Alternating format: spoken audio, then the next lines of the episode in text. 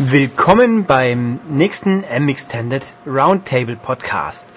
Ähm, ihr hört jetzt nur momentan mich, also Ulrich. Den Rest des Podcasts bestreiten dann Matthias, Max, Michael und Olli. Ich muss aber hier die Einleitung sprechen, um kurz ein paar Sachen zu erklären. Es geht, wer die letzte M gelesen haben sollte, also M05 2010, da könnte sich vorstellen, es geht um Heavy Rain. Deswegen auch diese unglaublich originelle Anfangsgeräuschkulisse. Ähm, also das war eine Diskussion über Heavy Rain, die hier ungefähr 100 Minuten dauern wird und im Heft zwei Seiten eingenommen hat. Und ja, ursprünglich war das auch nur als Heftartikel gedacht, aber dann ist jemand auf die Idee gekommen, wieso soll man es nicht als Podcast veröffentlichen? Ist ja auch logisch, wieso auch nicht. Nur die Tonqualität ist, mh, wie soll man es sagen, nicht gerade ideal. Also seid vorgewarnt, es wird nicht immer furchtbar gut sich anhören lassen. Man versteht schon, was die jeweiligen Leute sagen, aber ähm, wenn man es vorher geplant hätte, wäre es mutmaßlich ein bisschen besser gegangen, aber Onkel Steppberger war halt damals nicht beteiligt. Deswegen also nochmals, die Tonqualität ist nicht überragend, der Inhalt ist dafür gut und jetzt viel Spaß. Ah, so, hallo und herzlich willkommen zum Maniac.de Podcast Spezial. Wir haben uns heute hier zu viert vor dem Mikrofon eingefunden, um äh, über ein Spiel zu diskutieren, das in der letzten Zeit ja, kontrovers diskutiert wurde, vielleicht äh, auch eher von der PR angeschoben wurde. All diese Punkte wollen wir jetzt dann klären. Und hier mit mir vor dem Mikro sitzen äh, Oliver Schultes. Sag mal Hallo Olli. Hallo Olli. Michael Herde. Das bin ich und Matthias Schmidt. Guten Tag. Mein Name ist Max Wildhuber und ich leite hier so ein bisschen die Diskussion über Heavy Rain, also den er ist äh, viel genannt worden in der letzten Zeit, das Spiel der interaktive Psychothriller oder äh, wie auch immer. Äh, David Cages äh, viel beachtetes Spiel, das also seit äh, einer Woche jetzt, glaube ich, äh, auf dem Markt ist. Wenn dieser Podcast gesendet wird äh, dann äh, ist es wahrscheinlich schon seit zwölf Wochen. Nein, wenn, wenn der Podcast gesendet wird, ist es seit einer Woche auf dem Markt. Oder? Ich weiß nein, nicht. Nein, nein, nein. Es ist das auf ist jeden Fall länger auf dem Markt. Ja, eben. Also schon seit hier. Also, geraumer Zeit. Was ich damit sagen will, ist, wenn ihr es trotzdem noch nicht gespielt habt und ihr nicht wisst, wer der Origami-Killer ist oder was euch in diesem Spiel erwartet, solltet ihr vielleicht jetzt auf Ausdrücken oder diesen Podcast sofort löschen, wegwerfen oder Verbrennen. irgendwie sonst wie entsorgen. Alle anderen hören gerne weiter zu. Ähm, und um mal so ein bisschen in unsere Diskussion einzusteigen, gebe ich jetzt mal eine Frage äh, in die Runde und fange mit dem Olli an, äh, der zwar auf den Matthias gedeutet hat, äh, aber das ist mir wurscht. Olli, Olli passt schon. Ja. Olli passt schon. Und zwar Olli, wenn ich sage Heavy Rain, ganz billige Frage, was ist das Erste, was dir da in den Kopf kommt? Ähm, überraschend gut kommt mir in den Sinn. Alles klar. Michael. Ja? Wenn ich sage Heavy Rain, was ist das Erste, was dir da in den Kopf kommt? Äh, ähm, mir hat's gefallen. Matthias. ich denke an PlayStation 3 Spiel mit sehr guter Grafik, das mir viel Spaß und Spannung bereitet. Und welches denkst du da? oh Gott. Der war wirklich ganz schwach. Ja. Ähm, gut. Ja, Max, an was denkst du Um das zu komplettieren, ich denke tatsächlich daran, dass es eines der Spiele war, wo ich in den letzten Monaten auf jeden Fall emotional am stärksten mitgegangen bin. In einigen Szenen sogar wirklich äh, den Eindruck hatte, dass ich so etwas noch nie gespielt hatte, jetzt themenweise. Nicht unbedingt von der Umsetzung her, nicht unbedingt vom Look her, aber ähm, für mich ein Spiel, das auf sehr, sehr erfreuliche Art und Weise Themen anpackt, die meiner Meinung nach durchaus auch als Spiel mal durchdiskutiert gehören. Das fand ich sehr fein. Ähm, ich hatte ja das große Glück, weil ihr alle im Deadline-Stress wart äh, letzten Monat, dass ich am 16. Februar, glaube ich, einer Diskussion in Paris beiwohnen durfte, wo also mit ganz viel PR-Tamtam das Spiel in einem Kino äh, offiziell vorgestellt wurde. Man konnte dann auch 50 Minuten des Spiels äh, auf Kinoleinwand sehen. Übrigens sehr lustiges Detail, und zwar während diesen 50 Minuten hat man aus den vorderen Sitzreihen ein deutlich vernehmbares Schnarchen gehört. Wir konnten aber leider nicht rausfinden. Das war Matthias. Ja, nee, War der war ja nicht dabei. Ähm, vielleicht war es Terry Gilliam, der äh, Regisseur von äh, Dr. Parnassus und ähm, alter Monty Python äh, Veteran, der also auch da war. Und nach dieser Vorführung gab es dann eine Podiumsdiskussion, da möchte ich eine ganz kurze Geschichte mal erzählen. Und zwar äh, hat Terry Gilliam eben von sich gegeben, dass er nicht ganz sicher ist, was das jetzt eigentlich ist, dieses Heavy Rain. Ist es ein Film oder ist es ein Spiel, also ein Movie oder ein Game? Und Terry Gilliam sagte dann, für ihn ist es ein Groovy und hat dann einige Lache damit äh, geerntet. Ähm, für uns stellt sich jetzt natürlich diese Frage, äh, was ist es eigentlich? Ist es wirklich diskussionswürdig, über, die, über das mediale Genre dieses Spiels zu, zu sprechen? Danke. Sehr gut. Frage beantwortet. Ja, äh, nächste Frage. Nee, ähm, ich, ich habe ja damit hier die Frage für mich beantwortet, aber ihr drei habt äh, euch da noch nicht dazu geäußert. Matthias, Ähm, es ist ein klassisches Telespiel, wenn auch anders präsentiert, aber genauso wie FIFA oder God of War eines ist, ist Heavy Rain für mich ein Videospiel, bei dem ich mit meinen Handbewegungen äh, den Spielcharakteren Befehle über die Schnittstelle Controller auftrage und die diese ausführen. Ja. Und ähm, deswegen ist es für mich ein Spiel. kurze Nachfrage dann noch. Du hast gleich am Anfang gesagt, dass das auf andere Art und Weise präsentiert wird. Was, warum anders? Warum? Das musst du David Cage fragen. Aber er ist nicht hier. Warum bist du der Meinung, dass es anders? Ach so. ähm, Winde dich nicht dauern so. genau. Ähm, warum bin ich der Meinung? Ähm, weil äh, ja die Themen andere sind. Es ist natürlich eine dumme Antwort, wenn du wegen der Präsentation fragst. Ich, Ähm, nee, ich frage einfach nur, warum du es ähm, anders empfunden hast. Das kann Ja, ähm, weil es schon äh, den, den Spieler auf jeden Fall mehr zum, zum Zuseher verdammt als andere Spiele, weil es ihm äh, in großen Teilen des Spiels Quicktime-Events und damit nur vorgefertigte Szenen vorsetzt, nicht wie, keine Ahnung, ein Tennisspiel, wo ich jedes Mal entscheiden kann, wann ich den Ball wohin spiele oder ein Mario-Spiel, wo ich immer sagen kann, ich hüpfe jetzt in Sekunde 1 oder in Sekunde 20. Ähm, also es gibt ja zwei, also für mich gibt es zwei Teile in Heavy Rain. Es gibt einerseits die Adventure-Szenen, wo man durch eine 3D-Umgebung läuft und ähm, ja, mit Sachen interagiert und dann gibt es eben die Action-Szenen, in denen man, wie ich finde, ja nur ein festes Programm abspult und dabei scheitern oder verschiedene Wege einschlagen kann, aber nicht eben freies Spiel hat, wie in einem anderen äh, Videospiel. Und deswegen ist es für mich grundlegend anders. Hinzu kommt natürlich die doch sehr realistische oder realitätsbezogene Grafikdarstellung, also in Bezug auf Farben oder ja, in Bezug auf die Farbpalette und die Belichtung der, der ganzen Szenerie. gut, das ist absolut nachvollziehbar. Ähm, ich gebe die Frage mal weiter an den Michael. Ja, mein Vorredner hat das äh, sehr elegant und schön schon auf den Punkt gebracht. Selbstverständlich ist Heavy Rain ein Spiel. Ähm, flapsig möchte ich fragen, was sollte es sonst sein? Du fragst mich, äh, Ich frage das so in die Runde, ich frage das äh, an den namenlosen Menschen da draußen, der in irgendeiner Sony PR-Kaschemme auf die Idee kommt, irgendwas anderes dass zu es behaupten. keins ist. Äh, würde ich ganz kurz noch so weit zurückstellen, bis Olli sich dazu geäußert hat. Also ich würde auch ganz klar sagen, dass es ein Spiel ist.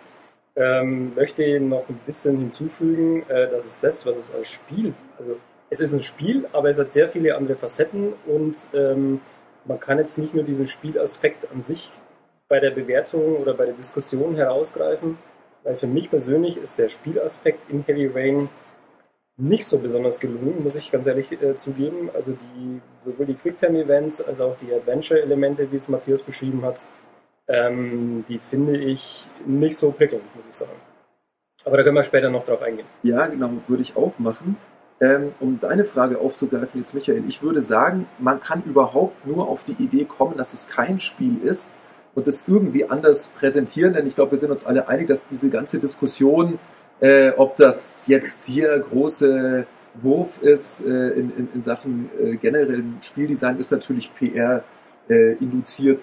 Ähm, aber man kann überhaupt so argumentieren, weil Heavy Rain eben unglaublich filmisch ist. Also erstens, es funktioniert mit filmischen Konventionen. Es erzählt wie ein, ein äh, Thriller. Das machen natürlich viele ähm, Spiele heutzutage generell. Also was weiß ich, wenn in, in Metal Gear auf der virtuellen Linse der Kamera das Wasser runtergelaufen ist, im zweiten Teil am Anfang, dann ist das auch so ein Ding, was eigentlich völlig schwachsinnig ist, weil es gibt keine Kamera, aber unser audiovisuelles Wahrnehmen ist halt geprägt durch die Kinolandschaft, durch die Filme.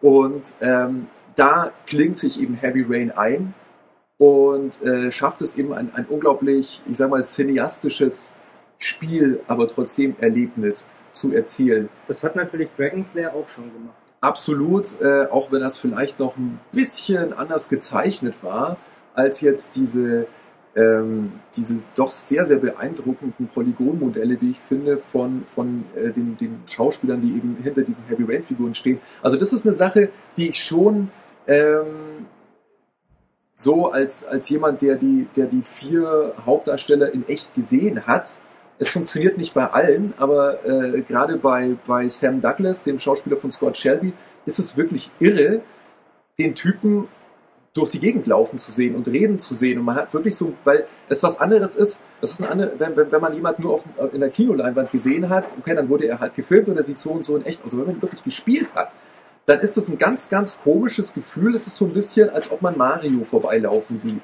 Also man hat ein anderes, Mhm. man hat ein, man hat ein anderes persönlicheres Gefühl, äh, diese, diesen völlig fremden Menschen dann plötzlich zu sehen, auf dem eben die virtuelle Figur des, des äh, Scott Shelby äh, basiert. Und in, insofern finde ich, rein technisch gesehen, äh, hat es schon einige beachtliche, ähm, beachtliche Erfolge erzielt. Oder ähm, das ist aber auch schon alles. Also da würde ich gerne mal ähm, einhaken in dem Punkt, ähm, weil es ja doch einer der, der Kernaspekte von Heavy Rain auch ist, äh, das, was du gesagt hast, einmal dieses, dieses filmische Hm. Abbilden von, von der Geschichte und ähm, gleichzeitig zu versuchen, die Charaktere möglichst lebensnah zu machen, auch von den Animationen her, um ähm, quasi Gefühle und ähm, ja, die einfach was, was die, die, die ähm, Spielfiguren in dem Moment fühlen, um das rüberzubringen. Und da finde ich, ähm, scheitert Heavy Rain doch in sehr vielen Aspekten. Okay. Also beim äh, Spielen selber äh, ist es mir oft aufgefallen, so dass ich irgendwie aus diesen einerseits möchte ich gerne jetzt mitfühlen und ich kann verstehen, was da gerade vorgeht und ich sehe auch irgendwie so diese, diese Mimik, die da irgendwie abläuft. Aber das große Problem daran ist, finde ich, dass die Technik einfach noch nicht so weit ist, um das überzeugend rüberzubringen. Ein Schauspieler hat einfach nur mal einen Ausgebildeter, der, der kann x Emotionen zeigen, so wie jeder andere Mensch auch. Der übertreibt es natürlich vielleicht ein bisschen im Film, damit es besser noch rüberkommt, damit es auch der Dümmste äh, checkt auf den letzten Reihen, äh, in den letzten Reihen. Und, Du hockst ähm, immer hinten im Kino. ich hocke immer hinten, also ich bin auch der er auf Dümmste. Ich den rede letzten Reihen. ich rede, ja genau, auf den letzten Reihen. Damit, ja, Ohne die eigenes die Ticket. Ja, du Genau, kommst die immer sind zu spät und setzt dich dann auf die Die, letzten. die, die hinten sitzen, so wie ich, die sind immer besonders klein, deswegen müssen sie sich auf die Reihen setzen. Ja. Genau, und dann, dann schaut ihre blöde Frisur oben, die Genau. Kontur. Genau, In das den sieht man dann immer so ein bisschen. Das kann man dann auch immer runterladen. das Stört dann immer beim Aufnehmen. Genau, richtig. Wenn ich Aber- davor in der Reihe voll mit der Kamera sitze. Genau. Ja, ja. Aber zurück zum Thema. Also ich finde, ähm, dass die, die Figuren äh, das ganz gut machen, aber ähm, einfach, äh, da wird jetzt wahrscheinlich der Michael mit seinem Uncanny Valley-Effekt gleich anfangen. Und Ich hätte es hatte er- ich vor. Hätte es er Genau. nicht gemacht, hätte es ich gemacht. Genau, ich finde, genau hier ähm, scheitert leider dieses Experiment an sehr vielen Stellen. Ja. Ja, da möchte ich doch das Wort ergreifen. Äh, Du hast es mir ja schon halb aus dem Mund genommen.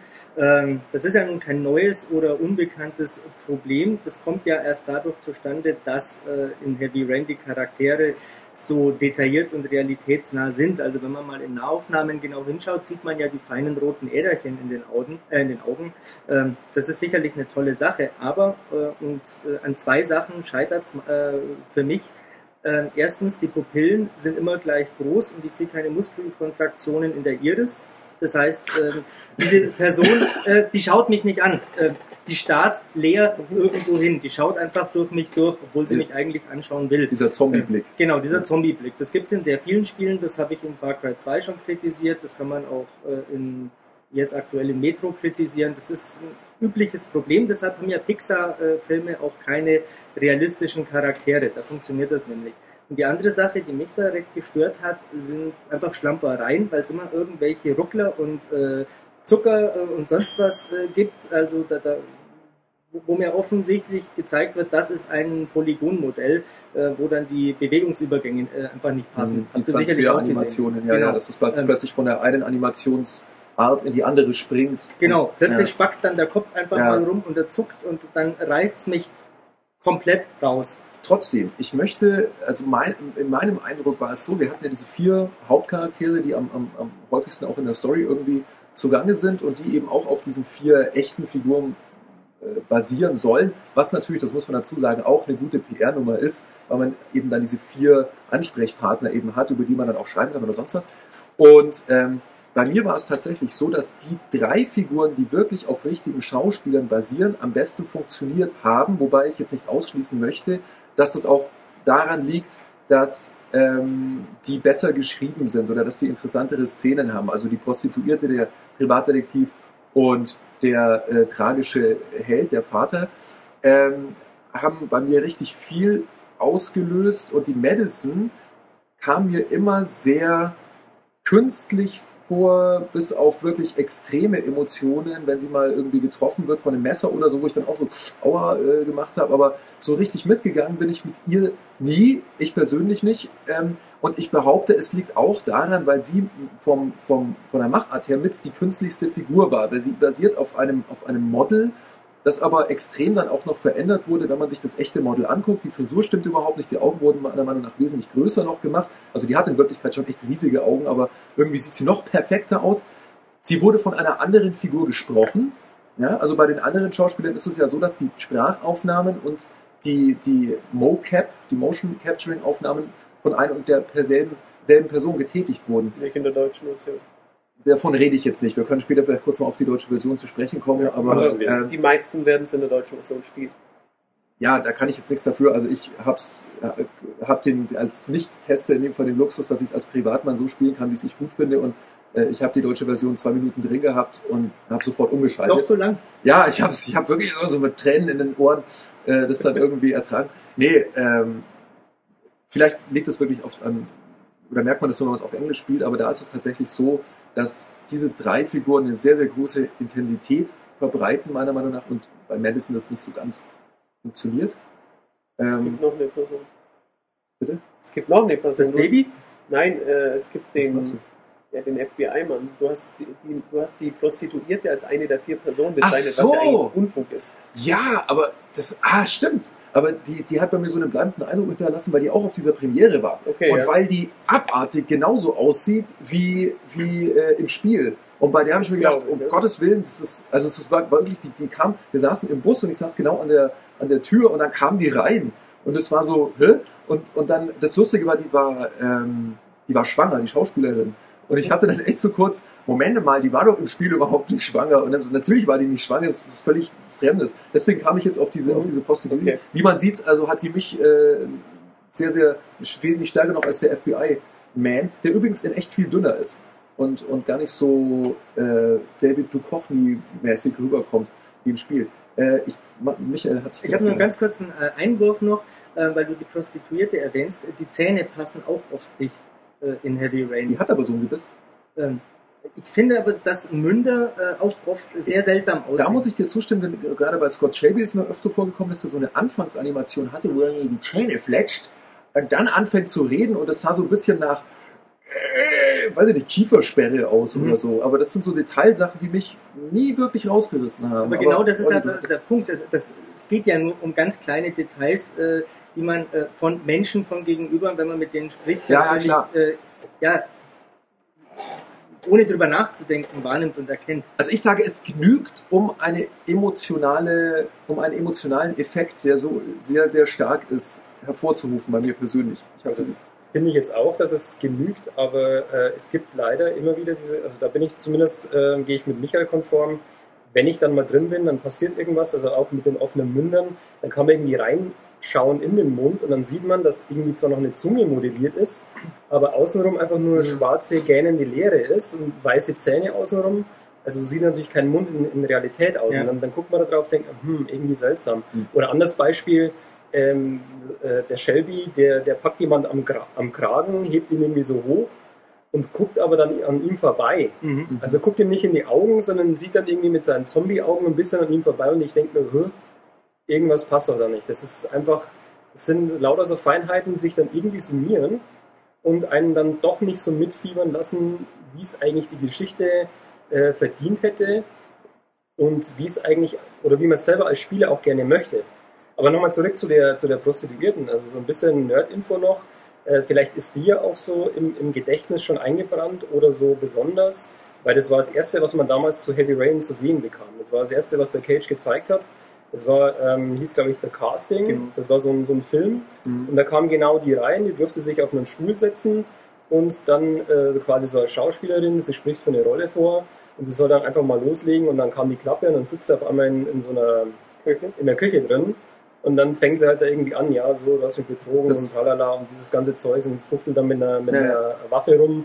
Und man sieht halt da, das war damals zur Demonstration, ähm, wie die Augen und die Mimik und so weiter zusammenspielen sollen. Und da hat sich eigentlich von damals zu heute nicht wirklich viel geändert. Stimme ich überhaupt An, nicht zu. an den Modellen. Finde ich das zumindest. Sieht viel besser aus. Also das, wenn, du, wenn ich finde, das Casting schaue ich mir heute an, sieht scheiße aus im Vergleich zu Heavy Rain. Hast du das im Making-of gesehen, also in den, in den Extras im Spiel oder nur noch diese Version, die bei YouTube und so weiter? Ich habe mir die alte Version nochmal angeschaut. Ja. Also ich fand, dass da jetzt, gut, klar, es hat sich verbessert, aber so vom, vom Prinzip Die her. Probleme äh, sind die gleichen. die- Ja, vielleicht auch deswegen. Also Ja. so dieses, der Mund sieht seltsam aus. Und wenn, Ähm, du, ja, wenn du dir das, im, also du meinst äh, bei den Extras jetzt in der, in der jetzigen Version, Genau, wenn du Rain, weil das, das kann ja sein, dass auch die dann nochmal mit der aktuellen Technik angepasst haben. Das weißt du nicht. Weil ich auch ich muss jetzt, sein, muss jetzt ich, ich, ich habe auch so den Eindruck, zumindest einfach nur von der, ich, ich sehe diese Probleme auch, die ihr seht, aber einfach solche Details wie äh, diese extrem äh, detailliert modellierten Hau, äh, Hautgeschichten, so kleine Pickel, der, der, ich glaube der FBI-Typ hat unten am Kinn so einen kleinen Pickel und solche Geschichten, die hat man damals, finde ich, so noch nicht gesehen. Was leider äh, eben gerade diesem Uncanny Valley, diesem Zombie-Effekt, ähm, ich, soll ich das mal kurz erklären, warum das Uncanny Valley heißt vielleicht? kannst du gerne machen. Kannst du gerne tun, das- wenn du das das ist- in aller Kürze Ja, pass auf, äh, kannst. ähm, sein, ein, ein Grafikerbegriff, das bedeutet einfach, man kann die Ähnlichkeit, die so eine menschliche gezeichnete oder irgendwie künstlich hergestellte Figur auf einem Bildschirm annimmt, kann man mit so einem, Gra mit, mit einem Graphen äh, angeben. Und der steigt immer mehr an. Also äh, auf der untersten Schiene ist Der halt irgendwie Graf so ist gerade auf Platz ein- 1 in den deutschen Charts. ein Ja, Moment Muss ich jetzt So, das war der erste Huper für den Michael, für sinnlos Infos. So, äh, also, also so, eine, so eine, so eine. Strichzeichnung ist also ganz unten am Graphen. Und je fotorealistischer das wird, umso mehr steigt der an. Und dann gibt es irgendwann diesen Punkt, wo die Akzeptanz, diese Figur als fotorealistisch anzusehen, total absinkt. Und zwar je näher sie diesem wahren Fotorealismus kommt, eben aus diesen Gründen, Gründen, die ihr gerade gesagt habt, je menschenähnlicher die werden, umso mehr kommen kleine Effekte rein. Das kenne ich von den Menschen nicht, das sieht nicht richtig aus. Die Augen bewegen sich nicht, wie soll ich. Und dann, dann fällt dieser Graph wieder total ab und das ist das sogenannte Uncanny Valley, also das Tal der äh, Unkenntlichkeit oder der, der eben Unmenschlichkeit. Und erst danach, da sind wir noch nicht drüber, erst danach ähm, irgendwann wird es dann theoretisch zu, zu absoluten Fotorealismus kommen können. Ob wir jemals diese Technik erreichen, ist die Frage.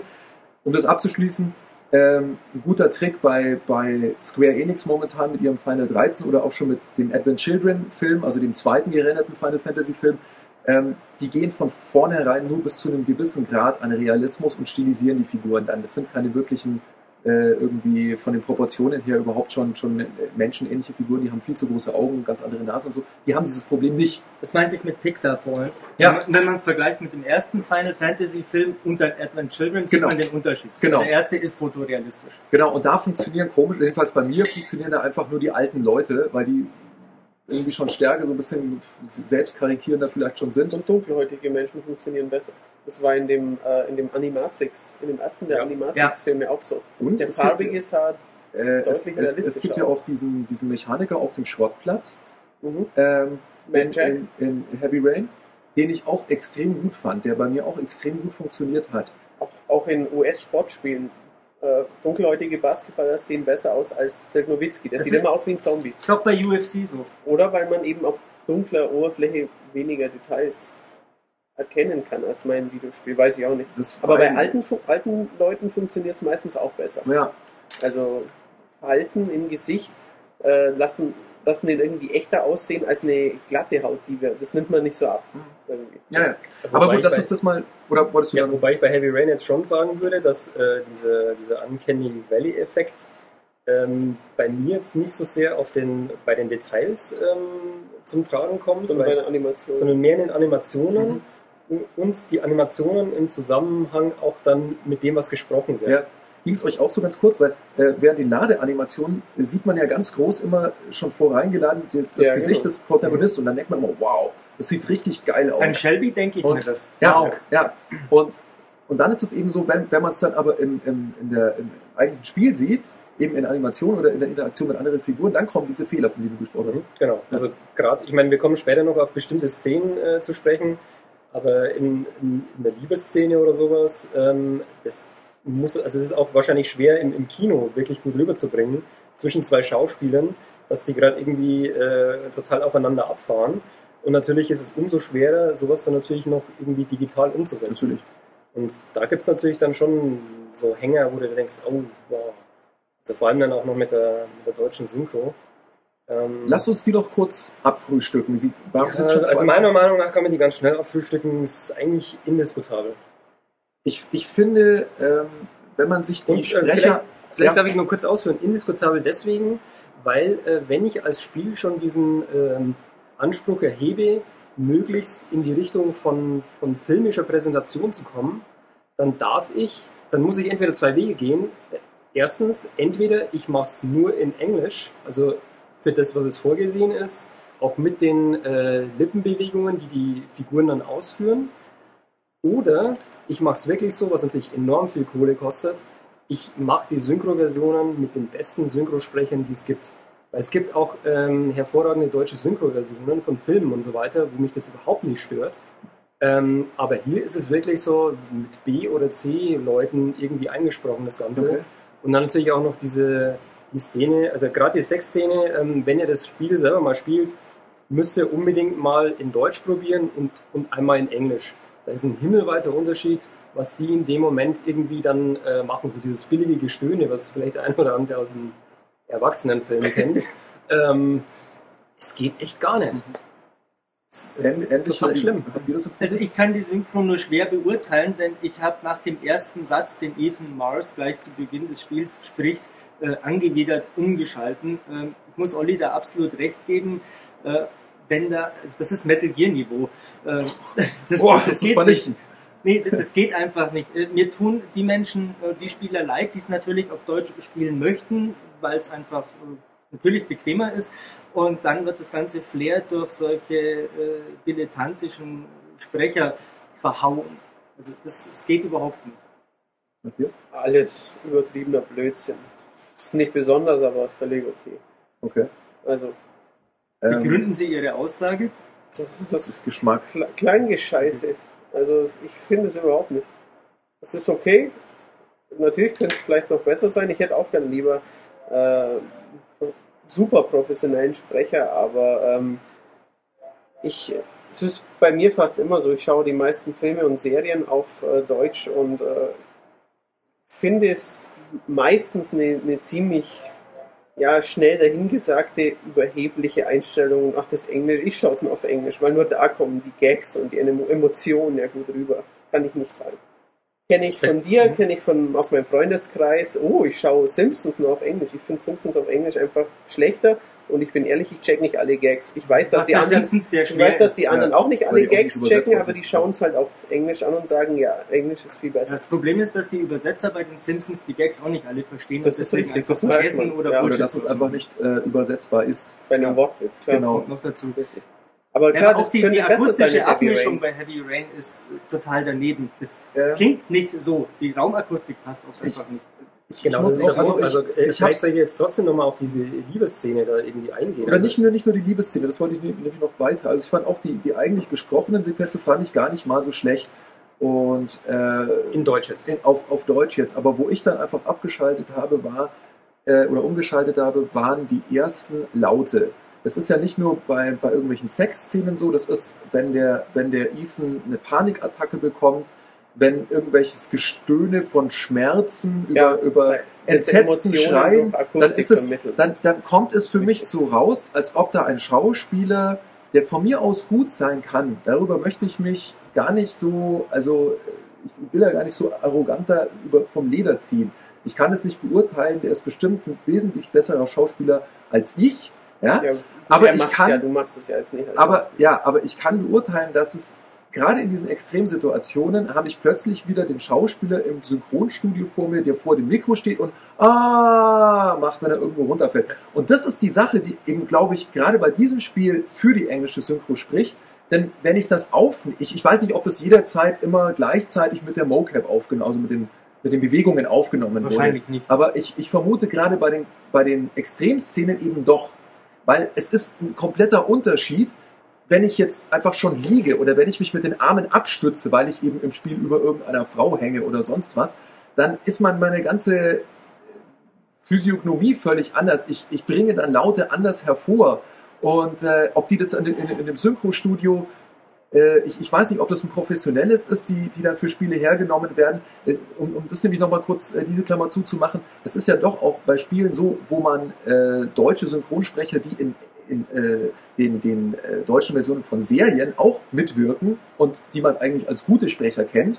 Und mir geht es dann gerade jetzt bei den letzten beiden BioWare-Spielen so, wenn ich da mir die deutsche Version anhöre, bei, bei äh, Dragon Age zum Beispiel, ähm, das sind professionelle Sprecher und die kommen zum Teil auch nicht richtig gut rüber. Und ich glaube, das liegt daran, dass die A nicht richtig motiviert sind. Vielleicht denken die auch immer noch, äh, da hin- hinken wir in Deutschland ja auch immer noch so ein bisschen hinterher. Videospiele, das ist äh, blöde Unterhaltung und das muss man nicht richtig ernst nehmen oder sonst was. Ähm, das kann auch einfach daran liegen.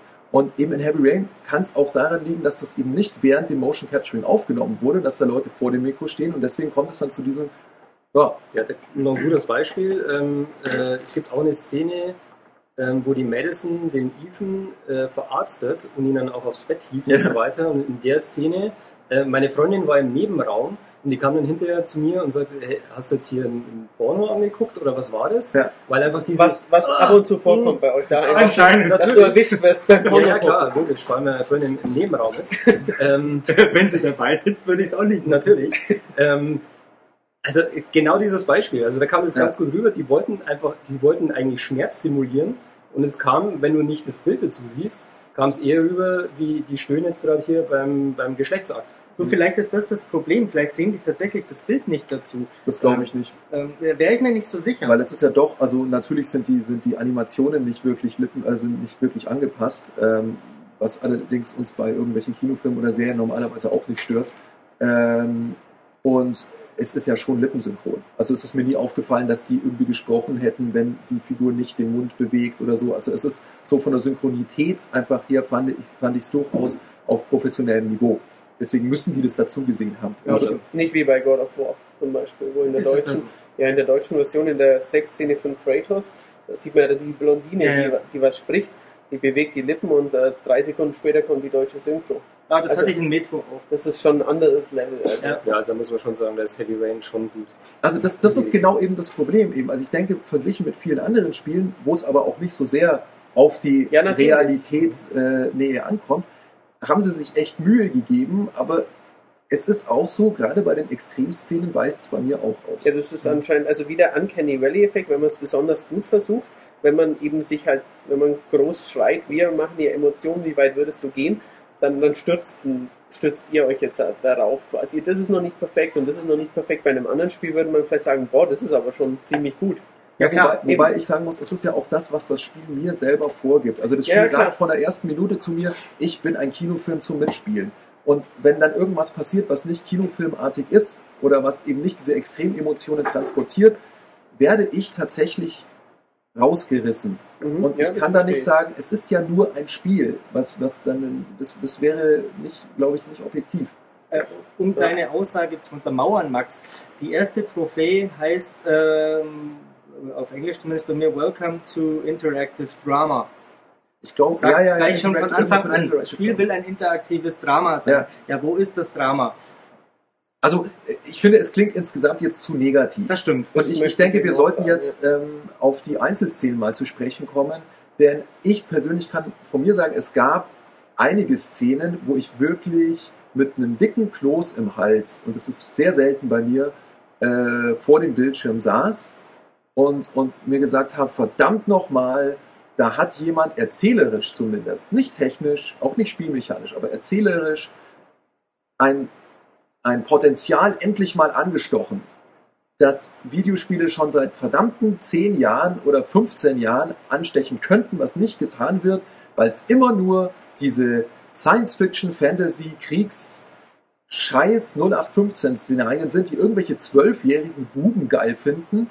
Und, und ich als erwachsener Mann halt sage, warum kann ich nicht ein Spiel haben, das, und damit möchte ich mal die erste Szene jetzt, die mich besonders äh, beeindruckt hat, warum kann ich nicht einen, einen fetten, wahrscheinlich irgendwie vom Alkoholkonsum gezeichneten Privatdetektiv spielen, der in der total verdreckten Wohnung eines äh, ja, fast Selbstmordopfers sich um, um dessen, äh, um deren äh, Baby kümmern muss.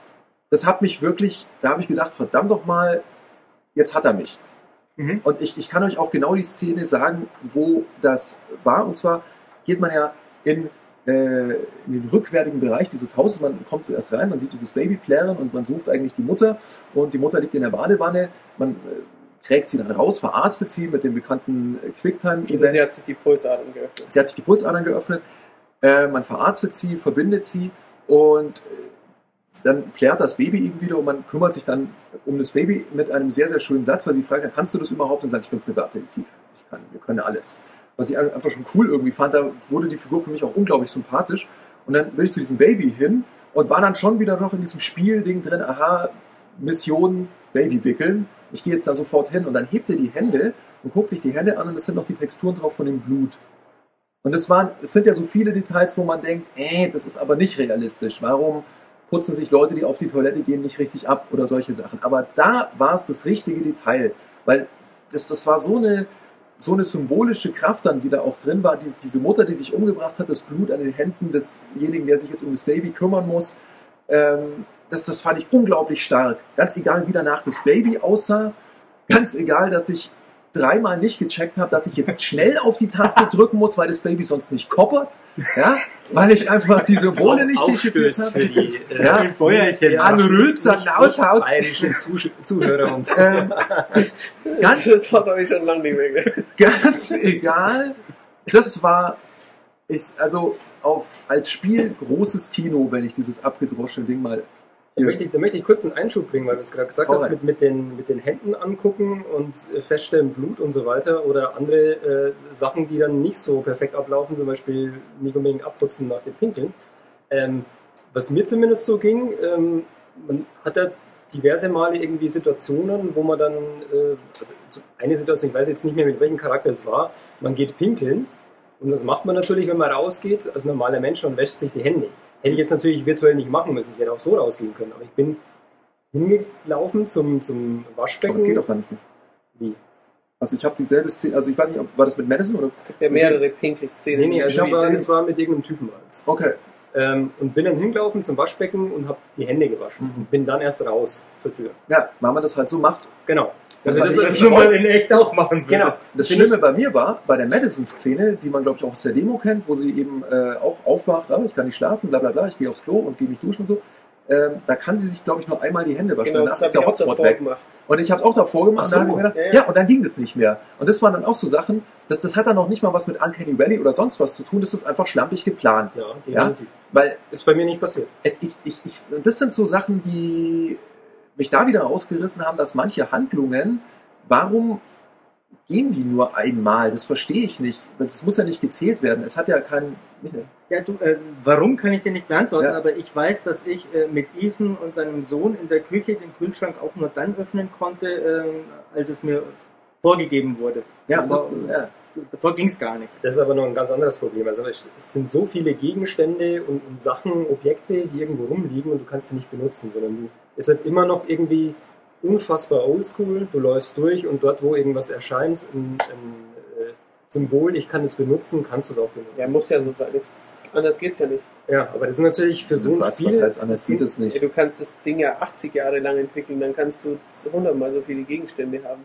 Ich kann aber doch wenigstens, wie zum Beispiel in einem Open-World-Spiel wie Fallout, Gegenstände hinstellen, die ich nehmen kann, um dann zumindest nichts damit zu machen. Aber ich kann mit ihnen in interagieren. Fallout, ja, aber da, in Weißt du, was Fallout, ich meine? in Also- Fallout schweben sie ja dann in der Luft. Oder nimmt, der, der nimmt sie in die Hand. Ich kann in Fallout, das ist völlig sinnlos, ich kann alle Sachen, das ist einfach mit Havoc Engine, äh, glaube ich, äh, ich, ich kann Sachen umwerfen. Ich, Ja. kann sie, ich kann sie ins Inventar nehmen, ich kann sie dann für einen Appel und ein Ei verkaufen und mehr kann ich mit denen nicht machen. Und von diesen Gegenständen gibt es unfassbar viele. Ähm, Ja, Und das ist aber das hätte in Heavy Rain keinen Sinn gemacht, das das macht, in, physikbasiert zu machen. ja, das macht in Fallout aber auch keinen Sinn und trotzdem ist es einer meiner Hauptkritikpunkte an Heavy Rain, weil es eben dieses, dieses Geflecht von Gleisen ist und von Hotspots und was, weil es völlig veraltet ist. Das ist wie ein uraltes äh, Lucas Arts Adventure, wo ich so, so ein Bild vor mir habe und weiß, 99% davon sind sinnlose Pixel und 1% davon sind Hotspots, die ich anklicken kann. Und ähm, äh, also das, Aber in Fallout passiert ja bei null von den Sachen wirklich was. darum geht's aber nicht. Es Doch, geht darum, Heavy Rain hat ja Sachen, wo etwas passiert, wo ich Sachen auslöse. Und in Fallout löse ich durch keine der Physik. Das stimmt nicht. Du, du, löst, du löst durch manche Aktionen schon was aus, durch die meisten nichts. Aber deswegen ist es ein Spiel. Deswegen kann ich Dinge tun, die von mir aus der Spieldesigner nicht vorhergesehen hat. Ich kann, wenn ich blöd drauf bin, Leichen stapeln oder so und dann einen dummen YouTube-Clip davon machen. Tut mir leid, mir fällt jetzt kein besseres Ja. Beispiel ein, aber ähm, im, ich, ich möchte schon, ich, also für mich persönlich ist eine der Hauptqualitäten ähm, Qualitäten des Spielmediums dieses zweckfreie Spielen, dieses, diese simulierte Welt, in der ich komische Sachen tun kann. Das sieht man sie ja in Half-Life 2 sehr schön. Half-Life 2, GTA, äh, oh, ich, ich, ich versuche mit einem Hubschrauber in den Würstelstand zu fliegen, weil da ist eine Gasflasche und das Ding explodiert. Hat sich keiner, und vielleicht haben sie sich das sogar ausgedacht, aber darum geht es eben, dass ich... Ja, aber nicht beim, bei dem, darum kann es für mich in in einem oder in drei Spielen gehen, aber das mu muss ein Spiel ja nicht haben. Richtig, aber das, Deswegen, da, finde ich, darfst du es ihm nicht vorwerfen. wenn ich das Gefühl habe, Wie gesagt, Das- ich kann in Mario ja auch nicht den, den Block nehmen ja, ja, und, und äh, ich- mir ein Haus damit bauen. Das ist richtig, das war aber cool. Nein, ähm, aber ich kann, wie du vorher gesagt hast, in Mario kann ich entscheiden, springe ich jetzt oder springe ich nach 20 Sekunden. Und Das kannst du aber in dem Adventure-Teil von Heavy Rain auch. ja, aber es kam Da hier kann man einfach. springen. Es, Ich Ja, schon. aber ich, ich kann aber zum Beispiel bei diesen Adventure-Teilen nicht entscheiden, okay, ich habe jetzt auf der Toilette nicht die Hände gewaschen, dann gehe ich in die Küche und wasche mir dort die Hände. Ja, natürlich kannst du es nicht. Weil es das- nicht vorgesehen ist. genau, sind das einfach- ging das mir sind- einfach ab. Genau, das sind Das lauter so, so kleine Bausteine, die einfach dieses, was das Spiel eigentlich sein will, ähm, so Stück für Stück irgendwie ein bisschen aufweichen und ein bisschen madig machen, wenn jetzt kritisch ist. Das Wenn man wird nicht gehen. Du kann, also du kannst, dann musst du halt nochmal dreimal so lange entwickeln, wenn du ich weiß, 200 Mal das so Problem ist ja, Sachen ähm, dass, dass das Cage und Quantic Dream als Entwickler ja auch versucht haben, einfach so eine Art Film auch zu machen. Und da hast du natürlich, du kannst dem Spieler nicht diese Möglichkeiten geben, Eben. Äh, die jetzt ein Fallout bietet, ähm, bietet. Weil Fallout hat natürlich nicht diese filmische Präsentation, die jetzt Genau, Heavy Rain da hat. sieht es halt Handblick hier, aus, aber man hier liegt ja generell dieses Problem in der, entscheide ich mich jetzt für eine, für eine Erzählform oder entscheide ich mich fürs Spiel? Aber ich sehe jetzt da momentan auch in den nächsten zehn Jahren nicht wirklich irgendwie eine Möglichkeit, das so zu verbinden, weil Das es wird- einfach wird äh, nicht gehen, ja. nicht funktioniert. Du Ich kann entweder das eine haben oder das andere. Ich würde an dieser Stelle ganz gerne einen Cut machen, weil wir auch nicht genau wissen, wohin sich das Medium entwickelt. Wir können ja nur, nur Schätzungen abgeben. Ähm, ich hätte gerne ähm, nochmal Einzelszenen angesprochen, die euch vielleicht irgendwie in besonderer Weise an, mitgenommen haben oder die ihr vielleicht auch besonders schlecht fandet oder so. Gerne. Wer fängt an? Ja, Dann du. fange dann fang ich gleich mal an. Ähm, ich hoffe, dass manch andere Szene nachher noch Erwähnung findet. Deshalb konzentriere ich mich auf die Szene, die ich gerade schon angedeutet habe. Ethan Mars und sein Sohn, wie hieß er noch mit S? Sean, Sean, hieß er Sean, genau. Ähm, also der kleinere. Genau, äh, sitzen relativ früh im Spiel, abends zu Hause, zu zweit, allein in der Wohnung. Ähm, ich habe äh, einige Aufgaben zu erledigen. Ich muss äh, ihn zum Hausaufgaben machen bringen. Ich muss ihm was zum Essen zubereiten, vorher noch einen kleinen Snack. Ähm, das Ganze ist ein bisschen hektisch, weil die Zeit doch recht schnell verfliegt und ich komme kaum hinterher. Und der Kleine sitzt vor dem Fernseher, äh, schaut sich einen äh, Trickfilm an, der verdammt nach Disney aussieht. Ich habe mir den eine Weile mit angeschaut. Ähm, Ich war mir nicht sicher, ob das nicht ein echter Trickfilm ist. Ähm, ich bin mir da auch nicht sicher, äh, aber ich glaube nicht, dass die einfach sowas von Disney nehmen. Aber der Ja. Stil war sehr danach. Ähm, und dann muss ich da äh, dem kleinen äh, Knaben sagen, so, jetzt wird's hier Zeit zum Hausaufgabe machen. Oh, Papa, kann ich nicht noch ein bisschen weiter schauen? Und dann gibt's da zwei Möglichkeiten, ja und nein. Ähm, bin ich jetzt der äh, Vater, der wohl weiß, dass ähm, der eigene Sohn und der Bruder des anderen Sohns quasi weg ist. Die Frau ist weg. Ähm, ich bin jetzt hier äh, Trennungspapa. Ähm, ja, was mache ich jetzt? Äh, Lasse ich den Kleinen treiben, so wie er will? Soll er Fernsehen schauen und Hausaufgaben nicht machen und nichts essen? Und dann holt er sich ja irgendwann eine Chipstüte, wenn er nichts kriegt. Ähm, will ich ihn so verwahrlosen lassen oder muss ich jetzt, äh, auch wenn es mir unangenehm ist, äh, einen sauren Apfel beißen und sagen, so, Junge, jetzt hockst dich erstmal an deinen Tisch und machst deine Aufgaben? Ähm, das fand ich stark. Ähm, Und, äh, wo, wo, zu was hast du dich dann entschieden? ähm, ich habe nach langem Ringen äh, gesagt, nee, jetzt Fernseher aus, Hausaufgaben machen. Ähm, ja, das hat mich äh, sehr angesprochen, äh, weil es einerseits so alltäglich ist Mhm. und andererseits, weil da so eine sehr, sehr unangenehme Stimmung in diesem Raum hing. Ähm, der Kleine ist ja total depressiv und eigentlich ist ihm alles wurscht, weil ja, klar, ist ein kleiner Junge und der hat äh, Übles mitgemacht. Das ist eine sehr, sehr angespannte äh, Situation. Und sowas äh, sehe ich sehr selten. Das äh, möchte ich auch nochmal unterstreichen. Also das ist, finde ich, ein Impuls, den Heavy Rain auf jeden Fall gibt. Ähm, dass es in Anführungszeichen oder aus unserer Sicht äh, verglichen mit dem, was man sonst in Videospielen so erlebt, ähm, durchaus möglich ist, aus alltäglichen Szenen, alltäglich ist es ja nicht wirklich, was da passiert ist, denn es ist eine Familie, die aus einem äh, schrecklichen Unfall auseinandergerissen wurde und so weiter. Ja, aber, Aber es, Trennungskonstellationen. es ist jetzt nicht die, die das ähnlich. ist dieses Weltrettungsszenario, tralala. Und man kann doch mit diesen alltäglichen Szenen äh, ganz extreme spielerische äh, Dilemmata, also Problemstellungen aufbauen, die einfach unglaublich spannend sind äh, zu spielen. Das sehe ich auch so. Also da gäbe es noch einige andere Szenen, aber ich möchte den beiden Kollegen hier nicht das Futter. Wer von euch möchte denn noch was Ja, beitragen? dann fange ich gleich an hier. Ähm, ich habe es ja vorhin schon mal erwähnt. Ähm, gibt ja eine, eine Liebesszene zwischen ähm, der Madison und dem Ethan. Und ähm, da muss ich sagen, bin, bin ich ein bisschen zwiegespalten, weil es gibt ja nicht so viele Liebesszenen bislang in, in Videospielen. Und äh, die ist eigentlich so von der, von der Präsentation und was man tun muss, doch ganz intelligent aufgebaut in irgendeiner Form. Ähm, vor allem, ähm, jetzt kommt hier gerade Post. Muss man Ja, natürlich wir sind bisschen- live. Ja, wir sind live, wie man hört. Ähm, der Michael kümmert sich drum. Jetzt ein bisschen, bin ich ein bisschen aus dem Konzept. Äh, ich wollte erzählen über diese Liebesszene, dass sie doch ähm, irgendwie einerseits intensiv rüberkommt, andererseits irgendwie solche äh, Hakelszenen dann auch drin hat, wo man denkt, hm, das ist jetzt irgendwie doch nicht so gelungen. Also konkretes Beispiel, man kann ja dann auch en entscheiden, ähm, was man wie als nächstes auszieht zum Beispiel, oder man darf ja auch die Madison dann entkleiden. Man kann dann zum Beispiel entscheiden, ähm, legt man sich gleich irgendwie auf den Boden und es beginnt dann irgendwie die selbst ablaufende Szene oder man öffnet ihr erst noch den BH und äh, zieht den aus und so weiter, was dann auch entsprechend dargestellt wird.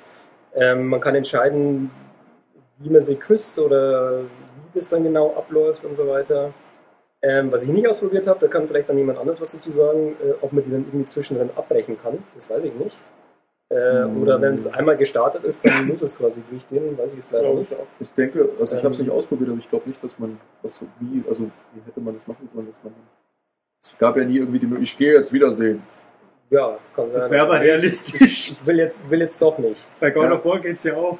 Das ist Also das ist interaktiver als das interaktive Drama. ja, Ja. Und ähm, ich meine, diese Szene, die dient zumindest, äh, so wie ich gespielt habe, auch am Schluss dann, ähm, zumindest bei meinem Schluss, den ich erlebt habe, weil es hat ja jeder von uns einen anderen Schluss erlebt, das ist ja auch vielleicht auch noch ein Punkt, Ja. wo wir dann mal drüber reden müssen. Ähm, das dient ja auf jeden Fall bei mir dazu, dass ich eine äh, bessere oder eine, eine tiefere emotionale Bindung zu Madison hatte am Schluss, äh, was dann passiert ist bei mir. Und ähm, das fand ich eigentlich so ganz spannend inszeniert, auch wenn es in sich noch nicht perfekt war und so ein bisschen holprig war, auch die Animation und so weiter. Aber ich finde es gut, dass sowas mal drin war. Ähm, du hast ja vorhin auch, oder Max wollte ja vielleicht noch über die Dings sprechen, über die Duschszene. Vielleicht wollte das auch der Matthias. Nee. Ja, also, okay, dann können wir vielleicht noch die Duschszene anschließen. Ich nur dann was dazu sagen kannst, weil die Ja. sollten wir vielleicht auch noch erwähnen, auch von den Kamerawinkeln und so weiter, wie sie inszeniert ist.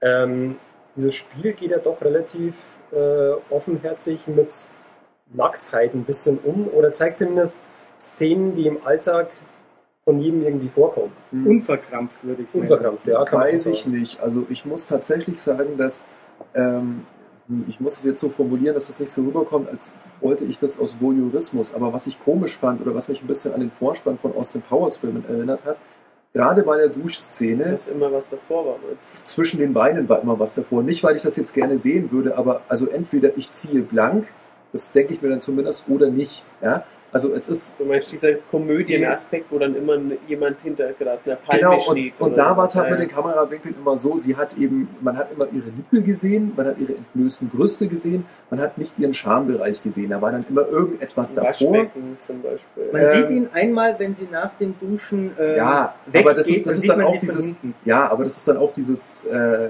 also wenn man ihn normalerweise sehen würde, weil sie eben so und so dasteht, dann ist da halt zufällig äh, irgendwas davor und so. Und das ist diese amerikanische Art, die man aus dem amerikanischen Kinos kennt, von Pseudo-Freizügigkeit, die ich nicht mag, weil mir das, weil das so ein, so ein äh, puritanisches Ding irgendwie ist, dass man es zwar eigentlich zeigt, aber eigentlich doch nicht. Also ich bin da eher der Freund des europäischen Kinos, der halt sagt, wenn die sich auszieht und wenn ich die zeige, wenn sie duschen geht, und ich bin bei dieser Szene ganz am Anfang, als ich nur davon gehört hatte, dass sie es macht, habe ich mir immer gedacht, das ist doch jetzt purer Voyeurismus, damit man die halt nacker zieht. Ja, und danach äh, geht es halt dann alles ab. Aber da wird so eine Verletzlichkeit zelebriert in dieser, in dieser Duschszene. Das ist ja einfach das Psychomotiv. Ja, Frau geht duschen, blankes Messer kommt danach und äh, unglaublich brutale Szenen werden gezeigt. Und das dann einfach in, in spielerischer Form fand ich wahnsinnig stark. Auch wenn ich das so ein bisschen, es ist ja eigentlich ein französisches äh, Studio, äh, ein bisschen enttäuschend fand. Ich finde, da dürfen sie sich ruhig mal, zumindest im europäischen Raum, es ist ja wohl auch so, das habe ich nur so am Rande mitbekommen, aber es gibt unterschiedliche Versionen des Spiels. Also im asiatischen Bereich fehlen, glaube ich, mal die Duschszenen oder so Geschichten. Äh, Gab es zumindest irgendwelche Diskussionen, die man bei so einem Making-of-Film, den man auch damals bei diesem Launch-Event gesehen hat, wurde darüber diskutiert, ob sie das dann wirklich gemacht haben oder nicht, kann ich jetzt nicht sagen. Ähm, aber das, ja, ich bin da so zwiegespalten. Äh, kurze Anmerkung. Ich fand ja äh, die Szene, als ich mit Madison nach dem Duschen auf der Toilette war, äh, viel ja, französischer und viel direkter, Mhm. weil sie sich halt einfach breitbeinig auf die Schüssel setzt und man hört plätschern. Ja. Man kann zwar nicht äh, nichts erkennen, weil es da dunkel ist. Ähm, darum geht's auch nicht. Auch, dass sie sich hinterher ähm, den Bereich nicht abtupft, was jede andere Frau wohl machen würde. Ja. Ähm, klar, äh, geschenkt. Aber Es geht in welchem Hollywood-Film sieht man Leute pinkeln? Äh, Big Lebowski. Ja, äh, Aber- natürlich auf dem Teppich. Nee, aber du weißt, was ich meine. Ja, das ist auch das, was wir äh, privat manchmal sagen, was, was bei, warum wir Metal Gear so toll finden. Das ist eins dieser Details, dass die Metal Gear Figuren sowas manchmal machen. Das ist zwar übertrieben. Ja, Es ist übertrieben bis äh, beim, beim Vierer wirklich bis zur Lächerlichkeit, aber es, es bringt eben so, so eine, eine Komponente an Realismus mit, ähm, die meiner Meinung nach da reingehört. Die ist mal besser, mal schlechter umgesetzt, aber ich begrüße das generell auch. Ich, Wobei man natürlich schon sagen muss, wie viele Filme gibt es denn wirklich, äh, wo du ähm, ja, das wirst du in einem immer hast. Avatar oder in einem Transformers nicht sehen. Und deswegen, Genau, genau deswegen mag ich das eigentlich nicht. Also, oder was heißt mag ich es nicht, aber ähm, das, das ist so eine, so eine Art von Verklemmtheit, von, von pubertärem, oh, die Helden müssen die aufs Klo. Ähm, Es geht mit Sicherheit auch darum, äh, welches Rating du dann bekommst für einen Film Ja, oder, aber oder für, für das, das ist für für mich keine. Argumentation. Das ist für mich keine Argumentation. Also das, äh, wenn ich es spiele, dann denke ich da jetzt oder sehe, dann denke ich nicht an das Rating oder warum oder aus welchen kulturellen Gründen das jetzt da drin ist oder nicht. Wie gesagt, ich denke, dass es bei den amerikanischen Filmen auch nicht drin ist wegen ihrem puritanischen kulturellen Hintergrund. Aber ich persönlich denke mir, das ist doch das Leben. Warum, warum kann ich das nicht einfach einbauen? Aber ich würde ganz gerne den Matthias zu Wort kommen lassen, weil er sitzt seit, auch noch da. der sitzt seit Minuten da und Und, ich und möchte ich Einsatz. möchte wissen, was in seinem Kopf vorgeht. Ach so, äh, ich schaue immer diese ja, seismologisch ähnliche Ja. Linie an, die unsere Stimmen hier aufzeichnet. Das Das ist ist ein richtig. bisschen hypnotisierend. Okay. Ach, deswegen sabberst du auch gerade so ein bisschen und hast kurz angefangen das zu schnarchen. Ähm, Achso. Ich fand äh, drei Szenen toll. Zwei davon fand ich wegen ihrer Op wegen der optischen Inszeni Inszenierung der Schauplätze toll. Einmal die Diskothek, Mhm. weil ähm, es war zwar ein bisschen zu hell für eine Disco, Mhm. natürlich, dass man noch was sieht, Also die Diskos, die wir bevorzugen. genau, richtig, ja, ähm, aber es war schon, es, es war schon ziemlich nah an einer echten Diskothek, also besser als es jetzt halt, keine Ahnung, in Kane Lynch. ja, oder, auch eine. oder, Besser als das Afterlife in Mass Effect 2. Fand ich ja, zum Beispiel. oder auch besser als eine, eine, eine Poolbar oder eine Stripclub in, in Saboteur oder in GTA, Oder in das sieht halt nicht sieht halt nicht Ja. wirklich so aus. Und ähm, das war schon ziemlich nah dran, auch dieses Gedränge, wo Ja. man sich natürlich nicht super realistisch durchschiebt, aber schon deutlich mehr an einer echten Disco. Ich fand den äh, Raum von Nathaniel, also wo sie auf diesen Mhm. Extremgläubigen treffen, den fand ich sehr, sehr schön arrangiert, ausgeleuchtet und eben auch die, die Szene, wo es dann zur Konfrontation kam, cool. Ähm, am, ja, am intensivsten fand ich fast äh, die Szene, als äh, der Ethan durch diese äh, Röhre voller Glassplitter kriecht. Mhm. Es war ein recht plumpes Saw-Motiv, aber das fand ich schon irgendwie, ja, da, also dann, ja, irgendwie so, pff, ah, da muss ich jetzt irgendwie durch. Was ich in der Szene allerdings furchtbar blöd fand, er sieht hinter sich die Tür zufallen und denkt sich, oh, krieg, nichts. krieg Ja. ich mal in die Richtung. Ich versuche ihm mal, sie Ja, aufzutreten das, ist, das war auch eine Stelle, wo ich. denke ich mal, hallo, äh, ich bin hier in, in dem Schacht in einer alten Fabrikanlage eingeschlossen, sehe, wie hinter mir die Tür zugeht, dann krieche ich erstmal einen Schacht entlang, der voller Glassplitter ist, anstatt mit den Füßen zu versuchen, die Tür wieder Wieso, aufzumachen. äh, wieso geht sie überhaupt zu? Da ist niemand, der sie schließt.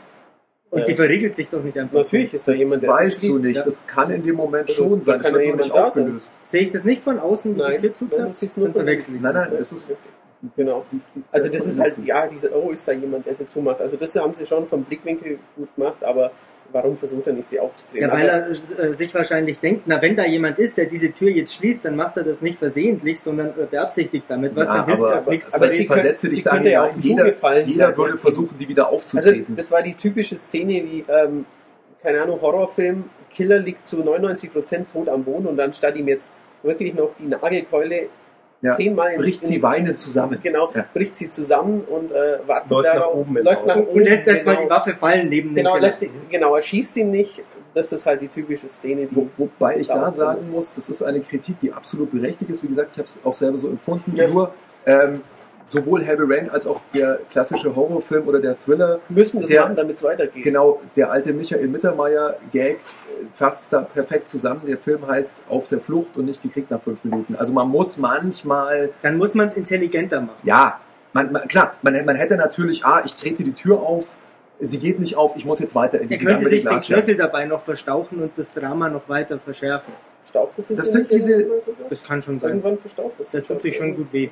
Doch, doch, stimmt. Er, äh, Ja, ja, er- es kommt ja auch, je nachdem, wie du, wie du aus der ja, Auto. Geisterfahrer-Geschichte, da ist er, kann er ja auch schon ganz schön Ja, äh, sich mit gebrochenen Rippen und so weiter rauskommen. Ähm, ich möchte da jetzt, ja, Ja. bitte, Ja, war nur ein bisschen verwundert, ähm, dass diese, diese Szene durch den Gang kriechen irgendwie bei dir so viel hervorgerufen hat. Also Ich fand die sehr unangenehm. Also erstmal fand ich sie klaustrophobisch. Von der äh, Steuerung nicht besonders. Ich bin ein, zwei Mal in die falsche Richtung gekrochen. Ich habe zuerst, äh, ja klar, mit der Flamme checkt man ja dann, aber dann ja, bin das ich ich aber mal, auch, das war auch so ein bin doch falsch ab. Genau, ich habe es am Anfang äh, falsch interpretiert, so im Sinne von, ähm, Da wo Dort- die Luft herkommt, muss ich hin und, Genau. und nicht andersrum. genau, Genau, das ist bin eigentlich totaler Blödsinn. Eben, weil das, Stimmt. Ja, Ja, Da bin ich auch falsch sie deutet abgebogen. dahin, wo man hingeht und es würde eine Flamme genau andersrum machen. genau, weil Ja. ja. der hier äh, Luft reinkommt, Ja. was auch immer, und dann, na egal. Und ich wollte eben Das ging aber vielen so. ich wollte verhindern, dass äh, einer meiner Figuren stirbt. Wollte ich im ganzen Spiel verhindern. Und äh, in der Szene war mir nicht deutlich, ob er draufgehen kann. Und das fand ich das Spannende. Ich Mhm. wusste nicht, ob irgendwann kommt, äh, ja, Ethan Mars verreckt, spiel mit den anderen weiter.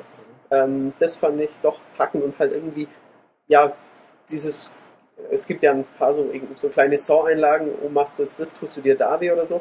Und äh, das stellt sich mir einfach unangenehm vor. Ich meine, das mit der Hochspannungszeug, da hatte ich jetzt keine Angst. Ich bin noch nie an eine Hochspannungsleitung geraten, aber ich habe mich schon mal geschnitten und kann mir vorstellen, dass es unangenehm Also ist, da Da möchte ich ganz kurz äh, einen, einen Einwurf bringen und zwar äh, gerade dieses, äh, diese, äh, Ja, das Ja, so- Kopfkino, das da abläuft. genau, wie war das bei euch bei der Fingerszene.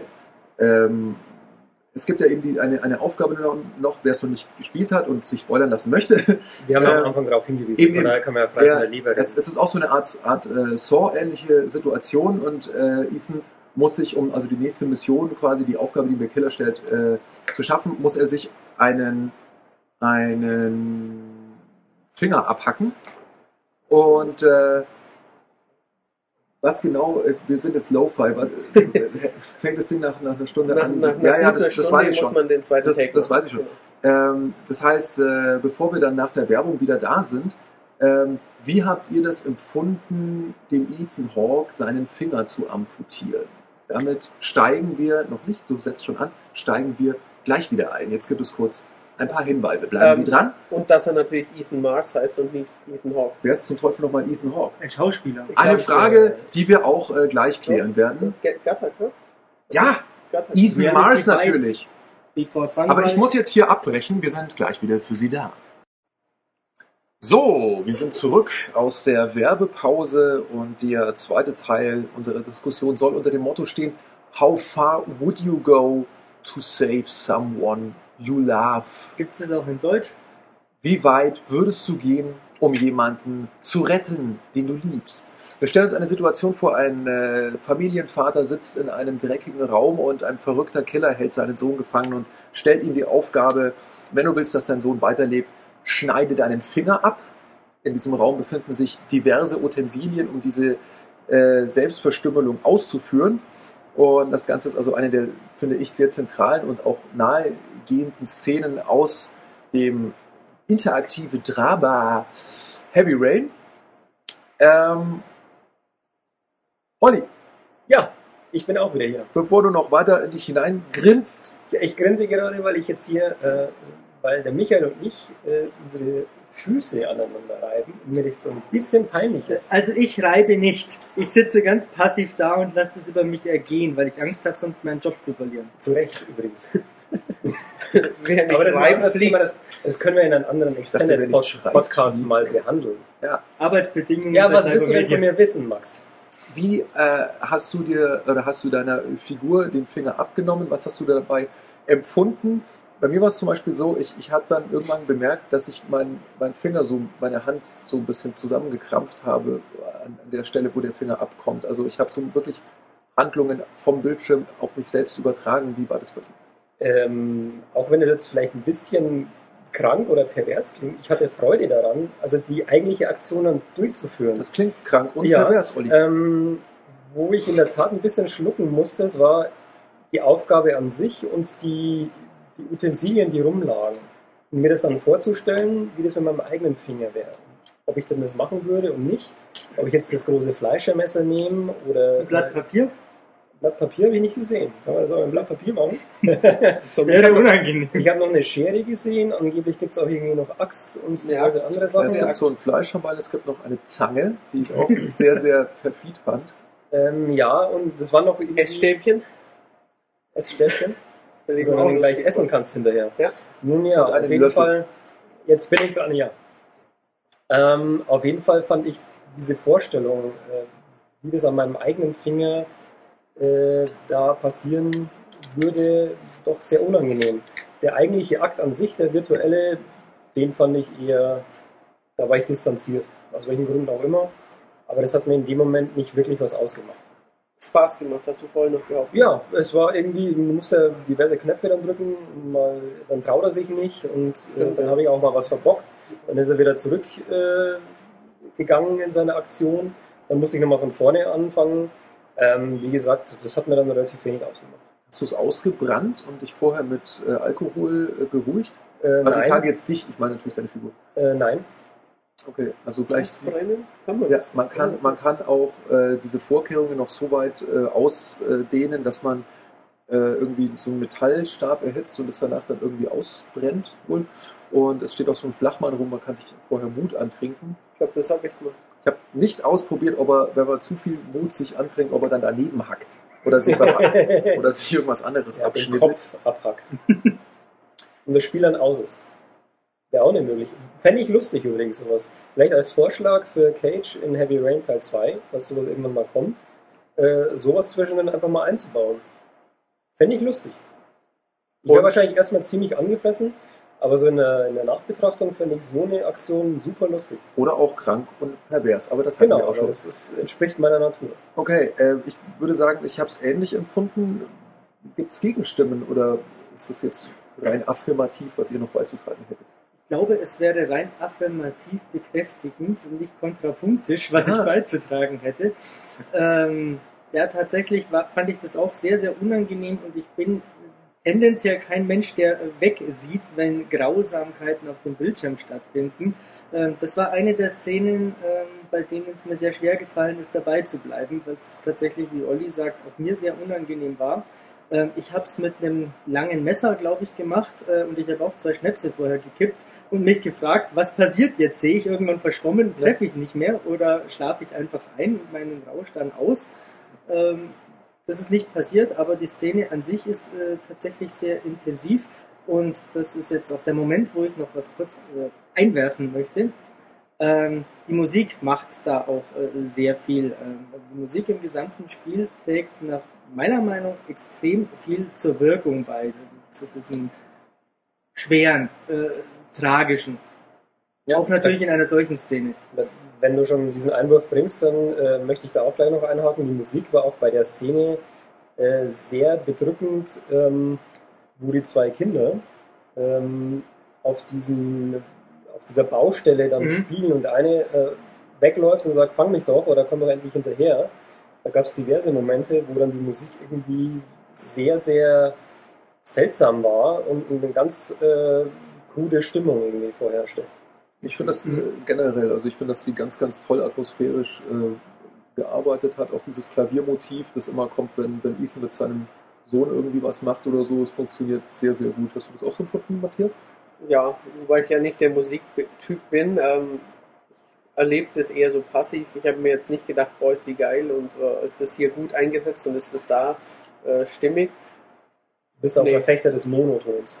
Ja, Nee, aber es gibt ja auch Leute, die sagen, das ist ein Zeichen von, von schlechter oder aufgesetzter Musik, wenn man im, wenn man während man zuguckt oder spielt, dann denkt, oh, das Mhm. klingt jetzt aber toll. nee, also das, Und, das äh, war nicht der Fall. Es ist nicht der typische Horror-Ding, der einfach nur laut ist, damit man Ja. erschrickt. Also das ist so plump, fand ich es nicht. Nee. Mhm. Äh, In der Szene habe ich das Beil genommen. Fand es schon auch ein bisschen, ja, ein bisschen eklig, aber hat mich jetzt, habe ich weniger in Erinnerung als äh, die, die Doktor-Szene im, im, im Keller. Ja, Okay. ähm, weil die einfach irgendwie, weil die in mir Erklär die doch bitte noch ganz kurz. Okay, es gibt noch eine Szene, ähm, da ist man im Keller bei einem anfänglich seltsam aussehenden Doktor, der sich dann als Horror-Doktor entpuppt. Und der will einen zerbohren. Ins Knie Bitte, bitte das Wort zerbohren, möchte ich nochmal wiederholen. er möchte einen Bitte in, nicht Stück, üben, Augen. in Stücke zerbohren. Und ähm, ja, dann wird er abgelenkt, geht zur Tür und so. Man hat irgendwie die Möglichkeit zu entkommen. Und ähm, das ist äh, dieser typische Hostel oder Saw.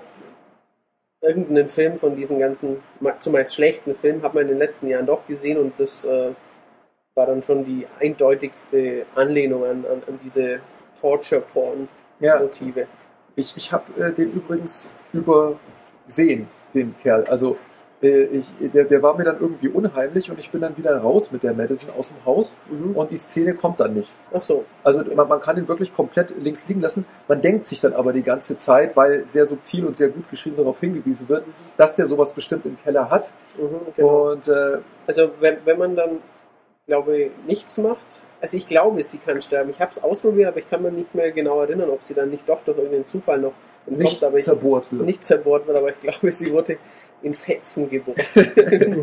ähm, ich glaube, da kommen oben so Zeugen Jehova, so, so, so, War bei mir nicht. so Bibelkinder, die sagen, oh, die klingeln oben an der Tür, hätten sie nicht Interesse, unserem Verein beizutreten oder ja. Kekse zu kaufen, irgend sowas in die Richtung. Sind es Pfadfinder? Ja, ich, ich glaube, es war aber irgendeine Bibelgruppe und ähm, dann wiegelt er so ab. Ich dachte mir schon, vielleicht, die schnappt er sich dann, Christus der- vielleicht schnappt er sich dann den und bohrt durch mehrere hindurch. Cool. Und kriegt dann, kriegt dann einen Äh, Bonus. Bibelkinder. Einen Bonus kriegt er dann. Genau, Ja. Richtig. Wie mit einer Railgun. Würdet ihr zustimmen, äh, um nochmal auf den Bogen zu dieser Fingerszene zu schließen, dass es gerade dann das Spiel sein, sein Potenzial voll ausschöpft, nicht jetzt gerade im Darstellen von expliziter Gewalt, wenn sie dann ausgeführt wird, Macht sondern das Spiel doch eh nicht. wenn, ja, macht's schon. Also man sieht ja, wie der Finger ab oder Nee, so. sieht Nee, du siehst nicht, wie der Finger Wirklich? abgeschnitten wird. Aber man sieht, er, er hält Also er hackt doch dann und dann, und dann au, Finger. au und so. Ja, aber Ja. ja. Also ist ja nicht Ja. so, dass zuvor die, dass die Szene dann, ich meine, dass die Szene irgendwie könnte abgeblendet auch wird. Ob man das dann Bein wirklich, quasi die Blende sein und dann wäre die Genau, Szene genau, das meine ich. Also das- ob man jetzt wirklich dann sieht, wie dann wegspritzt oder so, das meine ich jetzt nicht. Aber worauf ich raus will, ich, ich finde, dass gerade diese Szene, wenn man weiß, durch gute Erzählung, es steht so etwas an, wie ich muss mir den Finger absägen oder oh Gott, ich bin äh, in Gefahr, irgendjemand Verrücktes versucht mich im Keller zu zerbohren oder so. Äh, und be bevor das dann wirklich äh, gezeigt wird, bevor es dann klar definiert wird und so weiter, das sind, finde ich, die stärksten Szenen des Spiels, wenn man dann selber noch spielen kann, sich irgendwie noch verhalten dazu kann, aber dieses Unabwendbare nicht abwenden kann, sondern nur es auf eine Art und Weise irgendwie äh, ja, durch, durchleben oder durchspielen kann, wie, sie, wie man persönlich eben sich dafür entscheidet. Und man kann nichts dagegen machen. ja, also Äh, Michael war zuerst. mega was ja. Ja, ga- ganz großes Veto.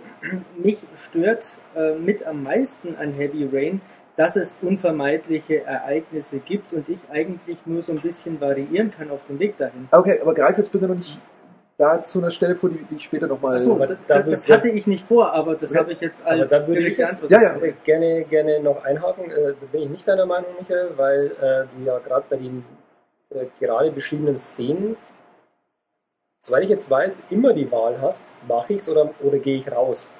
Da hast du ja quasi die, die volle Entscheidungsbefugnis im Spiel. also man Da kann wird ja nicht vorgegeben, du musst es jetzt auf jeden Fall machen, du Mhm. musst dir den Finger abhacken. Ja, genau. Du kannst auch sagen, Arschlecken, ich Ja. gehe jetzt heim. Aber ich glaube, Autofahren muss man, oder? Popcorn.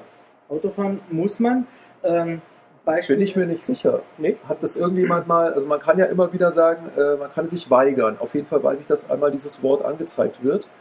Ähm, also er, er sagt dann unterschiedlich, ich mache es für Sean oder irgendwie so, und dann kann er die unterschiedlichen Optionen sich ausdecken. Und es gibt dann auf jeden Fall die Einblendung weigern. Ich habe die nur nicht angeklickt. Ich auch nicht. Okay. Also was mir aufgefallen ist, ähm, wenn irgend so eine dramatische Szene ansteht, dann schwirren ja tausend Worte um den Kopf und man kann dann wählen, was man macht, auch bei den Gedanken, wenn man Ja. die Schultertaste drückt und dann denkt. Äh, Die Optionen werden mit der Zeit immer weniger und irgendwann läuft es immer darauf hinaus, äh, dass eigentlich nur eine Lösung jetzt äh, zu gehen oder zu, zu, zu machen ist. Genau, also bei vielen Situationen ist es so, aber gerade bei diesen bei den, Prüfungen, bei Entscheidungsszenen, den ob man, Prüfungen, ob man die Videos möchte. genau, also kann man sich am Schluss, entscheiden. ob du jetzt hier dieses, äh, äh, diesen Giftcocktail trinkst oder nicht, äh, kannst du entscheiden. Kann man entscheiden, ja. Ist es eigentlich möglich, wenn ich alle, es sind vier äh, Challenges, nenne ich, Ja. oder vier Prüfungen, wenn man die alle, wenn man bei allen ausbeißt, dass man es trotzdem noch äh, Ich weiß schafft? nicht. Ich- weiß das irgendjemand? Ich weiß auch nicht, ähm, wenn man quasi am Schluss diesen Hinweis dann, äh, wenn man quasi den Ort nicht findet, ja. weiß ich auch nicht, was passiert ist. Das Also, wir haben jetzt einiges durchprobiert, aber glaube ich, gar nichts gefunden hat niemand. Also, Ja, Also vielleicht wäre das jetzt auch die, die passende Der Überleitung. Punkt, genau, deswegen hatte ich vorher auch noch zu Michael gemeint, er soll noch nicht vorgreifen, weil, weil wir äh, jetzt noch mal kurz darauf zu sprechen kommen wollen, wie für uns vier äh, persönlich die Geschichte dann eigentlich zu einem, zu einem Ende äh, gekommen ist. Und wir haben vorher schon im Vorfeld äh, in, der, in der Diskussion bemerkt, dass wir alle tatsächlich ganz unterschiedliche Dinge gesehen haben, nicht unbedingt in letzter Instanz unterschiedliche Dinge erlebt haben. Das ist dann das, was Michael vorher angedeutet hat. Das würde er sicherlich dann nochmal erklären. Ich würde gerne mit Olli anfangen. Wie war das Ende für dich? Ähm, das Ende war für mich, zumindest bei meinen Entscheidungen, die ich gefällt habe und bei den Leuten, die bei mir gestorben sind und so weiter, das dauert jetzt, würde jetzt zu lang dauern, das alles zu erklären, was bei mir im Detail war. Ähm, was mir ein bisschen sauer aufgestoßen ist, dass äh, mein Ende zu lang war. Also irgendwie hatte ich das Gefühl, ähm, es ist eigentlich schon alles passiert, der, der Mörder ist bekannt und es passiert am Schluss noch eine tragische Situation, äh, mit der man das Spiel enden hätte lassen können. Ich würde sagen, dann- erklär die tragische Situation, Ja. sonst Okay, versteht die man nicht, was du meinst. Also bei mir ist es so gewesen, ähm, der, der Ethan, der quasi nach seinem Sohn sucht, der rettet am Schluss seinen Sohn. Es kommt zur Konfrontation mit dem Origami-Killer. an dem Ort, wo sein, sein Sohn gefangen gehalten worden ist. Der Origami-Killer, den lässt er laufen. Und äh, er rettet auch seinen, seinen Sohn äh, raus aus dem äh, Gefängnis. Und wie er dann nach außen geht, äh, ist vor der Halle, wo das alles passiert, ist ein Polizeikommando. Und Ich glaube, das ist er, immer da. Und er fasst sich äh, irgendwie an seine, seine verwundete Stelle, an, seiner, an seinen Rippen irgendwo und wird dann abgeknallt. Also sie denken, er zieht jetzt gleich eine Waffe und ähm, damit wäre es. Und sein Sohn äh, wacht in dem Moment auf und kommt raus, ah, Vater, Vater, wolltest du mich nie verlassen und tralala und überhaupt. Und, und an der Stelle, sie den Sohn. nein, Das natürlich, ist- natürlich Sie nicht. zerbohren ihn. Sie zerbohren ihn. Sie Ja. zerbohren ihn, genau. Ähm, an dieser Stelle hätte für mich das Spiel einen super Schluss gehabt. Ich hätte gewusst, wer der Mörder ist. Es geht irgendwie tragisch aus, fast so ein bisschen wie ein Sieben oder was auch immer. In, in, ja, nicht ganz, weil du ja nicht jetzt irgendwie jemanden erschießen kannst. Aber zumindest so ein bisschen, es ist konsequent. Es stirbt dann noch irgendwie die Figur, mit der du doch ziemlich viel Zeit verbracht hast, mit der du emotionale ähm, Erlebnisse ähm, geteilt hast. Und dann ging es irgendwie nochmal los, so die, die anderen Figuren, ach ja, äh, jetzt muss ich dem, dem Spieler auch noch erklären, was denn da überhaupt noch passiert. Und dann kamen irgendwie noch vier, fünf relativ langweilige Sequenzen. Und die haben dann irgendwie so diesen Paukenschlag-Schluss für mich ein bisschen kaputt gemacht, muss ich sagen. Aber insgesamt war es doch ein, ein tolles Erlebnis, muss ich sagen. Ah, ich bin dran. ähm, ja, ich war am Schluss auch ein bisschen perplex, ein bisschen verwirrt. Ähm, es gab da eine Szene, äh, ab der habe ich nicht mehr wirklich verstanden, was das alles soll. Bei mir ist der FBI-Mann gestorben, während er recherchiert hat, ist ihm immer mehr äh, Blut aus Nase und Augen gelaufen.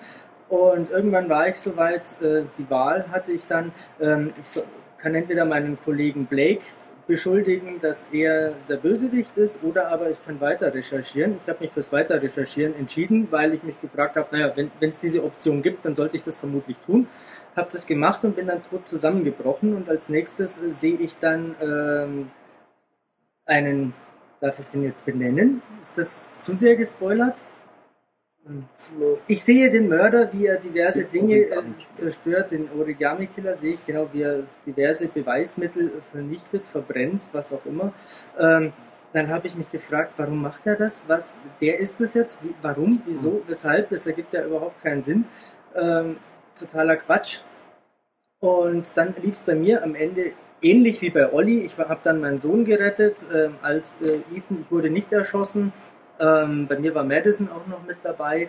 Und ähm, dann gibt es nochmal ein Ende, wo dann Madison und Sean und Ethan ähm, in einem neuen schicken Loft sind und dann, ja, alles ist vorbei. Und dann sehe ich irgendwann noch den äh, Polizisten Blake, wie er mit der Brille des FBI-Manns, die ja so super Hightech-Sachen kann, da sitzt, sie aufsetzt, in diesem virtuellen Rechercheraum ist und dann zack, kommt nochmal dieser FBI-Mann ins Bild, so bam, der ist noch da oder wie oder was, so dieser typische Cliffhanger-Scheiß. Ja, der kam bei mir auch. Das war total gibt. aus der Luft gegriffen. Also, was soll das? Warum taucht der da auf? Aber ist bei dir nicht gestorben. Figur da drin oder wie oder was? Doch, der ist bei mir auch gestorben. Okay. Das fand, ich- das fand ich käsig. Ich fand auch äh, die Auflösung mit dem Killer enttäuschend, weil, ja, schwach. Da hätte ich mir was Knalligeres gewünscht, so wie Olli das auch gesagt hat. Ähm, bis dahin hat es mir sehr, sehr gut gefallen und war ein doch sehr mitreißendes Erlebnis. Ähm, ich hatte wiederum ein anderes Ende, bei mir haben alle Figuren überlebt. Nicht beim ersten Versuch, ähm, auch der FBI-Mann ist kurz, ganz kurz vor Ende mal hops gegangen, aber ich habe es dann nochmal versucht, um ihn äh, überleben zu lassen. Ähm, das mit, dem, mit der Loft-Szene, wo dann Ethan, der eben auch bei mir seinen Sohn retten konnte, mit seinem äh, Sohn dann in dem Loft war, das hatte ich auch, aber da war Madison bei mir nicht dabei, wenn ich mich recht entsinne, obwohl die auch überlebt hat. Ähm, was äh, ich sehr, sehr störend empfand, ähm, im Gegensatz zu Olli, habe ich bei der Prüfung das Gift getrunken und ähm, dann nach, ich glaube, zwei Stunden oder nach, ich glaube, 60 Minuten soll das Gift wirken, Mhm. rette ich ihn. Er sieht, wie die, die letzte Sekunde quasi von den 60 Minuten abläuft und sagt dann, oh, puh, Glück gehabt. Ja. Also wenn, ich, ein- wenn, wenn ich ein Gift trinke und dann eine Sekunde nach einer Stunde bin ich noch nicht tot, dann okay, ich habe es wohl geschafft. So, yeah, alles ist in Ordnung. Genau, Wunderbar. das- dachte ich mir auch. Das dachte ich mir, äh, hallo, du solltest noch besorgt sein. Ja. Du bist noch nicht über den Berg. Das war ein bisschen komisch. Aber unterm Strich, also extrem gut hat es mir gefallen. Wie gesagt, so kleine logische Sachen haben mich mehr gestört als jetzt dieser Uncanny Valley oder die deutsche Synchro. Das hat mich nicht groß gestört. Ich war auch mit der Steuerung immer ordentlich zufrieden. Ähm, mir kamen ein paar so, so logische Sachen. Hey, in echt, da würdest du doch. Es gab, auch die U-Bahn-Szene. Typische Sachen. Warum kommen ein durchtrainierter Kopf nicht einem Schwerverletzten hinterher? Natürlich. Weil über die, in der Rolltreppe eine Oma zwischen beiden steht und er dann, äh, ich komme nicht hin. Vor allem, warum schießen die nicht? Also wenn jemand flüchtet, der verdächtig Ja, ist, dann werden sie ihm wahrscheinlich ins Bein schießen. Ja, aber nicht, wenn haufenweise Passanten unterwegs sind. Ja, aber es gab ja Szenen, wo jetzt nicht irgendwie haufenweise Eben. Passanten Da rumstanden. war ja mal nur in dem Auto, wo er zwischen den Taxis da durchläuft und also die, die, Ja gut, aber was würdest du machen? Äh, oh, er wurde erschossen. Spiel aus. Nein, aber Also- A, die, die Möglichkeit, ihn ja, bewegungsunfähig zu machen, Ja. man muss ihn ja nicht zehnmal in den Rücken treffen. Oder er wird einfach geschnappt. Also wie Okay. gesagt, die, die, das sind zwei erwachsene Männer, die einen extrem schwer Verletzten, der kaum noch laufen kann, irgendwie jagen und das fand ich auch ein bisschen komisch. Aber tolles Spiel. Ähm, schöne Stimmung, super Grafik, rundum zufrieden. Wenn ich auch nach Fahrenheit gedacht hätte, sie machen noch was Innovativeres, weil ich auch Fahrenheit schon toll fand. Nur Heavy Rain war eben Fahrenheit in guter Grafik und ohne Scheißszenen. Ohne, da möchte ich dann auch gleich äh, an die Scheiß-Szenen anknüpfen. Und zwar, äh, ich bin ihm sehr, sehr, sehr dankbar, dem David Cage, dass er nicht wie in Fahrenheit dann plötzlich sehr, sehr übertriebenes Sci-Fi-Fantasy-Gedöns, nenne ich das jetzt mal, äh, einbauen musste oder einbauen wollte, um irgendwie dann zu, einer, zu einem Ende der Geschichte zu kommen. Ähm, also, dass es eigentlich dann doch relativ realistisch diese Psychothriller-Geschichte bis zum Ende durchzieht, fand ich sehr schön. Ähm, mein Endeindruck war, dass es mich während dem Spiel bei einigen Schlüsselszenen viel, viel stärker mitgenommen hat, als dann am Ende unterm Strich. Ähm, ich habe das sehr, sehr ähnlich zu Michael empfunden, dass ich die, die Enthüllung des Origami-Killers als sehr abrupt und irgendwie ja, her herbei irgendwie argumentiert ist auch nicht, nicht ganz schlüssig eingebunden, weil wenn man weiß, wer da ist, dann hätten davor eigentlich ein, zwei Szenen gar nicht so ablaufen können.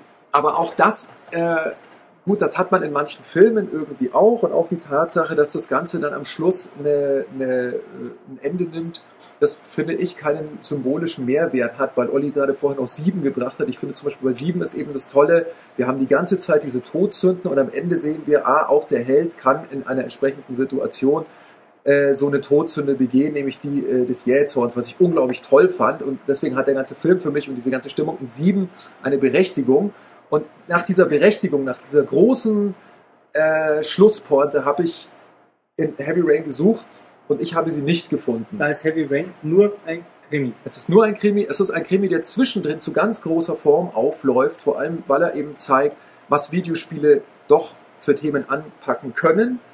Ich finde, er zieht es nicht komplett durch. Also man, man, es, es müsste so ein Geniestreich noch sein, aber man kann einfach auch nicht von jedem Spiel erwarten, dass es der, der absolute narrative große Wurf ist oder so. Ähm, ich habe es ich hab's sehr genossen. Ich möchte nur ähm, eine These jetzt mal noch ans, ans Ende der Diskussion stellen. Und zwar, äh, wir haben uns ja eingangs auch gefragt, ist Heavy Rain jetzt das nächste große Ding? Bringt es die Szene weiter oder nicht? Und eine Idee, die mir gegen Ende dann eben gekommen ist, als ich eben wusste, wer der Origami-Killer war und als ich dann auch erfahren habe, äh, je nachdem, was für ein Ende äh, kommt, es ist immer derselbe Origami-Killer. Einfach mal das Gedankenexperiment. Ähm, kann es möglich sein oder wäre das vielleicht der nächste große Wurf, ein ähnliches Spiel sich vorzustellen, wo die, der wichtigste Storybogen, der ja auch, ganz egal wie er abläuft, aber auch in Heavy Rain absolut linear und absolut statisch ist. Der Origami-Killer ist immer derselbe, er mordet immer aus demselben Grund. Gemessen daran sind die unterschiedlichen Ausgänge der Story ja relativ statisch immer noch. Ja. Ja? Mein extrem überzogener Anspruch an das nächste wirklich große Ding, an ein wirkliches interaktives Drama wäre, aus meinen Handlungen als Spieler entscheidet das Spiel, wer der Origami-Killer ist. Es gibt unterschiedliche Möglichkeiten, wie wirklich die Handlung auch im Vorfeld des Spiels äh, aufgezogen wurde. Also die, die jetzt äh, nicht erzählt wird, sondern es wird ja einfach dem Spieler aus so eine gewisse Situation vorgesetzt, die dann erklärt wird.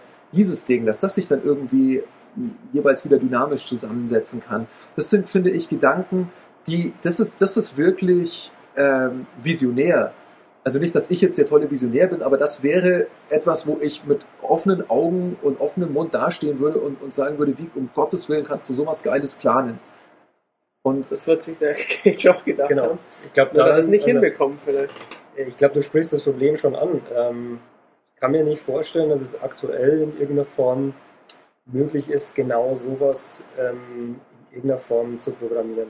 Weißt du, da ist die Sache eben, du musst unterscheiden zwischen der äh, Produktionstechnik und dem Schreiben oder der Programmierung. Mir fällt da zum Beispiel ein altes Text-Adventure ein Deadline. Das ist auch so ein äh, Mörder-Haus-Ding. Einer wurde ermordet, man ermittelt in diesem Haus per Texteingaben rum. Und da war es tatsächlich so, dass es unterschiedliche Mörder dann am Ende gab. Darauf war dieses ganze Spiel äh, irgendwie, zielte irgendwie darauf ab. Und das Interessante dabei war, dass durch einen Bug, aber trotzdem irgendwie in sich stimmig, äh, konnte man darauf kommen, dass der Mörder sein eigener Mörder war. Sprich, die Lösung war, er hat sich selber umgebracht. Und auch das hatte irgendwie dann Hand und Fuß. Ähm, und das sind solche Sachen aus der Frühzeit, das sind so Experimente aus der Frühzeit der, der äh, die digitalen Unterhaltung, die fehlen mir bei so Riesenprojekten wie Heavy Rain ein wenig. Das ist Sowas, was du jetzt gerade beschreibst, äh, kann ich mir auch vorstellen, dass es wahrscheinlich ziemlich banal ist. Äh, du triffst einfach ab bestimmten äh, Punkten gewisse Entscheidungen und dann bekommst du Mörder 1, 2, 3 oder 4 äh, am Schluss.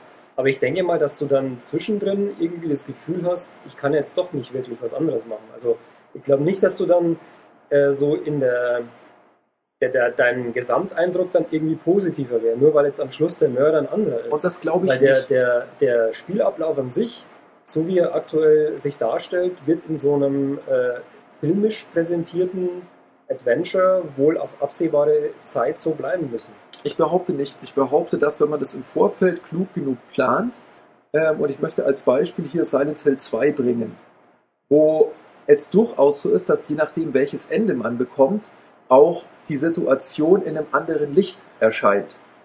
Ja, dass es, dass es da dann auch unterschiedliche Möglichkeiten gibt, die Geschichte, die man erlebt hat, zu interpretieren und, und äh, dass es wirklich unterschiedliche Enden gibt, also Enden der Geschichte, nicht nur unterschiedliche Möglichkeiten, wie eine und dieselbe Geschichte ausgehen kann, so wie ich Heavy Rain eben einschätzen würde. Ähm, Michael nickt. Natürlich. Hältst du es auch für möglich? Ich, ich weiß es nicht. Also ich Also- äh, bin da eher auf deiner Seite als auf Ollis Seite, weil das mit, nach meinem Verständnis mit Produktionsaufwand nur äh, sekundär zu tun hat. Man muss das halt einfach schreiben und durchdenken und dann die Verzweigung so programmieren, dass die richtige Szene äh, folgt. Richtig. Das haben sie ja sowieso schon gemacht. Da muss man halt einfach noch ein bisschen mehr davon machen. Genau. Also muss das, man wahrscheinlich noch mutiger sein, ähm, dem Spieler unter Umständen Sachen vorzuenthalten. Ja, absolut. Also auch Ja. den Spieler zu verstören und, und äh, nicht auf eine Weise zu verstören, dass man ihm eben eine Lösung präsentiert, die er dann vielleicht gar nicht nachvollziehen kann, sondern äh, ja, man, einfach der, der, der Reife des Spielers vertrauen da etwas mehr. Und auch seiner, Also ich glaube, das würde vielleicht auf so eine Situation dann rauslaufen, wie wir es vorhin so scherzhaft irgendwie diskutiert haben. Ähm, er betrinkt sich und säbelt sich den Kopf ab und das Spiel ist aus. Ja. Äh, bei dieser einen Szene, wo er sich eigentlich den Finger abhacken soll. Ähm, Cage hat ja damals irgendwie äh, auch gesagt, der Spieler sollte nur einmal quasi das Spiel spielen und damit seine Geschichte in dem Moment halt erleben und die anderen Sachen nicht ausprobieren. ja, aber Dann entschuldige hat er es natürlich später wieder zurückgenommen und irgendwie Eben. war, glaube ich, auch mal so in Diskussion, äh, man kann es nur einmal spielen in die Richtung und damit hat sich's dann und dann musste er aber zurückrudern, weil er gesagt hat, du spinnst wohl. Ähm, du kannst es äh, ja nicht dem, dem Spieler verweigern. Und das ist im Endeffekt ja äh, ähnlich, was, was du gerade erzählt hast. So, man, man sollte mehr Mut haben, dem Spieler das dann auch zugestehen, dass er bestimmte Sachen gar nicht sieht. Das würde ja voraussetzen, dass jeder Spieler, der sich das Spiel kauft, Ähm, angenommen, du hast vier Mörder, du hast dann, also das potenziert sich ja alles. Du hast zwischendrin irgendwie 25 Entscheidungen, die du treffen kannst, plus vier Mörder, plus das ganze Zeugs. Das heißt, du hast unglaublich viele verschiedene Sachen, ähm, die dir dann als Spieler vorenthalten bleiben, wenn du das Spiel nur ein oder zwei oder vielleicht auch dreimal spielst. Weil du dann einfach nicht alles irgendwie äh, sehen kannst. Und ich denke mal, dass es auch immer so ein Kompromiss sein muss von dem, der äh, die, die Story schreibt oder der jetzt äh, Producer ist von so einem Spiel. Der muss dann entscheiden, wie viel kann ich wirklich dem Spieler vorenthalten? Wie viel bleibt dann am Schluss ungenutzt? Ähm, wenn ich diese, äh, diese Argumentation jetzt aber weiter verfolge, dann kann ich damit jedes Open-World-Spiel von äh, den Publisher-Listen streichen in nächster Zeit. Weil der Witz an, an, an diesen Spielen, und die lieben wir eigentlich alle, äh, oder Ja. zumindest äh, außer Matthias, nee, also sie sind ja nicht unbeliebt. Es gibt also, nee, nee, das ist äh, richtig. Ist ja, ich überlasse es dem Spieler. Und dann habe ich halt so und so viel Budget da reingesteckt, den Keller des Psychodoktors äh, einzurichten.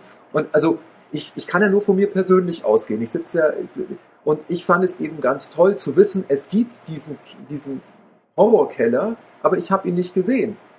Weil ich, gut, ich weiß natürlich, ich kann ihn mir anschauen, so, so, so oft ich will, weil ich wähle halt dann dieses Kapitel und mache dann eine andere Auswahl. Aber gerade das, finde ich, hat einen unglaublichen Reiz. Und das ist das, was ich, eigentlich- was ich vorher nochmal äh, sagen wollte, dass gerade die Dinge, die erstmal nur angedacht sind im Kopf, die das Spiel dir irgendwie imaginativ vorgibt, die machen es stark. Wenn du dir vorher überlegst, ah, wie wird das aussehen, wenn er sich den Finger mit einer alten Zahnbürste durchrubbelt oder irgend sowas. Wie du, wie du schon gesagt hast, äh, die machen es einerseits stark, aber die machen es natürlich auch verdammt teuer. Weil wenn du so ein äh, filmisch präsentiertes Spiel haben willst, wie Heavy Rain, man muss ja auch sagen, dass Open-World-Spiele nicht so aussehen wie Heavy Rain. Ja, Dass sie Das äh, stimmt. ganz Weit besser aussehen heutzutage. Also, bitte. Als Heavy Rain. das ist ein kleiner Witz, aber.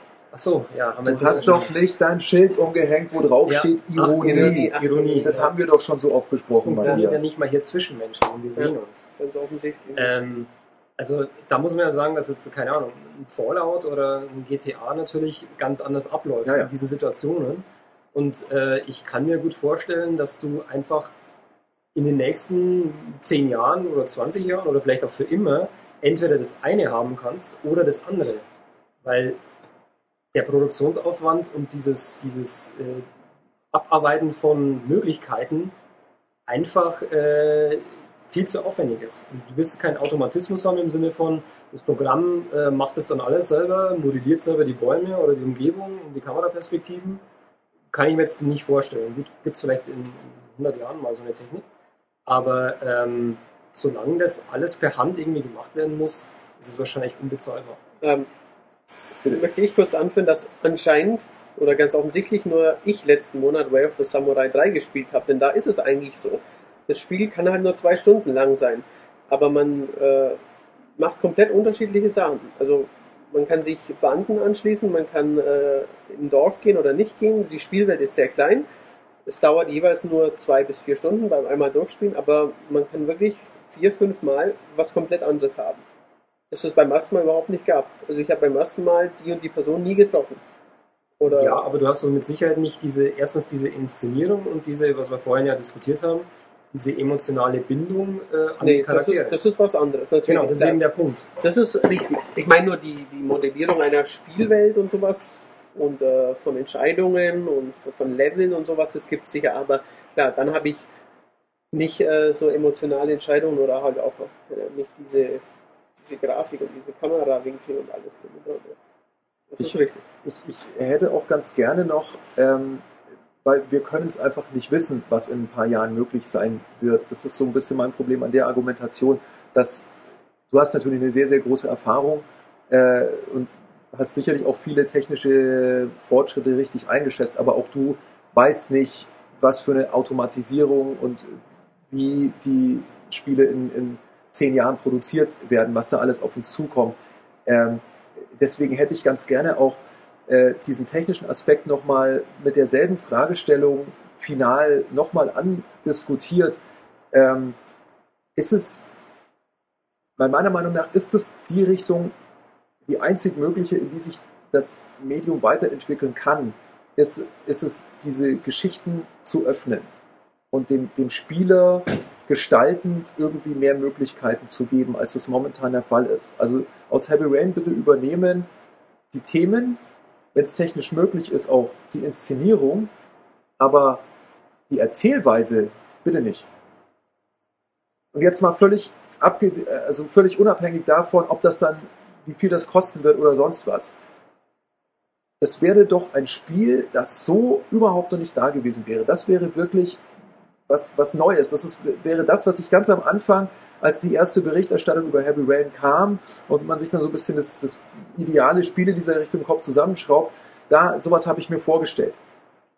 Habt ihr das ähnlich empfunden oder geht ihr da in eine völlig andere Richtung? Ich habe mir ja noch beim Spielen gedacht, ähm, ja, ob es denn tatsächlich eine unterschiedliche äh, Origami-Killer gibt. Ich habe hab mich auch gewundert, dass es Person X dann war, nachdem mein FBI-Mann äh, über den Jordan gesprungen ist, habe ich mir gedacht, ja gut, vielleicht wurde jetzt irgendeine Schleife ausgelöst, wodurch halt der der Killer ist, auch wenn es überhaupt nicht zusammenpasst. Mhm. Ähm, also äh, ja, wünsche ich mir auch. Also wünsche ich mir natürlich auch, aber für mich ist es nicht zwingend notwendig, weil ähm, es ist bei mir stark abhängig davon, was das Spiel für eine Thematik hat, welche Art von Spiel es ist. Also beim, keine Ahnung, blödes Beispiel jetzt, Mario ja. oder so, also Jump and Run muss jetzt nicht irgendwie ein Open World Jump and Run sein. Also, klar. Ähm, also hängt davon, es ist ein sehr begrenzter Kreis, wo das sowieso nur möglich ist. Und ähm, erzählende Videospiele, sage ich jetzt mal. Genau. Würde ich mir natürlich auch wünschen, aber muss ich sagen, ist für mich nicht zwingend notwendig, weil ähm, es ist für mich immer noch irgendwie ein, ein, Teil von Unterhaltung und ich könnte mir vorstellen, dass wenn ich alle Möglichkeiten habe, irgendwas zu machen, ähm, dass es bei mir dann irgendwann zu einem Punkt kommt, wo das in Arbeit ausartet. In welcher Form auch immer. Stelle ich mir jetzt einfach mal so vor aus dem Bauch raus. Und daher muss es für mich nicht sein. Also die erwachsenen Motive oder die, die, ja, die Thematik, ob es jetzt Selbstmord, Mord, Drogen, irgendwelche psychischen Probleme, das äh, finde ich, könnte gerne in andere Spiele auch mal Einzug halten, nicht nur eben Monster, Metzler gegen mythische Monster. Ähm, Boah, das war jetzt hier ein Knaller. Ja, aber er hat ja recht, das ist ja, ja so schlimm. Ist ja oft so. Ähm, ich finde auch, gerade bei storytechnisch, ähm, ich muss nicht mal Heavy Rain als Beispiel ranziehen, aber Heavy Rain ist eben ein gutes, gutes Beispiel. Ähm, ich wünsche mir schon mehr Spiele, die ähm, trotz einer Popcorn-Inszenierung äh, gleichzeitig schaffen, Story zu transportieren. Ich denke mir immer wieder, wenn ich ein Mass Effect oder ein anderes Spiel von BioWare zum Beispiel spiele, hey, die schaffen es doch auch, Story zu erzählen. Oder Der Modern Heavy, Warfare 2 schafft es auch. Oder eben bei Heavy Rain schafft es auch und dann, dann kriege ich sowas wie Gears of War oder Modern Warfare, die ja echt toll sind. Aber die, die haben halt so einen Scheißdreck an Story drin, dass es himmelschrein ist. Oder ich spiele ein Splinter Cell. Entschuldigung, hat hat der, hat der wirklich länger als drei Minuten drüber nachgedacht, was er mit der Story macht? Das liegt wahrscheinlich daran, dass es einfach in der Branche noch nicht äh, die professionellen Drehbuchschreiber gibt. Das glaube ich nicht. Weiß ich nicht. Also, ich glaube das schon. Warum sollte es sonst, warum gibt es sonst keine solchen anspruchsvollen Geschichten? Ich glaube, das Problem hast du gerade in deinem Satz selber begründet. Ähm, es gibt Drehbuchschreiber, die kann sich die Branche holen. Die Branche kann sich auch einen Tom Clancy ans Bein binden und den dann vorne äh, vor Splinter Cell äh, irgendwie in den Titel setzen. Aber das sind Autoren oder Drehbuchschreiber oder sonst was. Und ähm, das ist vielleicht eine Sache, die, die glaube ich ihm sogar, äh, David Cage hat erzählt, er hat ein Jahr lang dieses Skript geschrieben und normales, weiß nicht, Treatment, Drehbuch, wie auch immer das Ding heißt, für so einen eineinhalb, zweistündigen Kinofilm hat etwa 200 Seiten, haben diese Regisseure damals gesagt.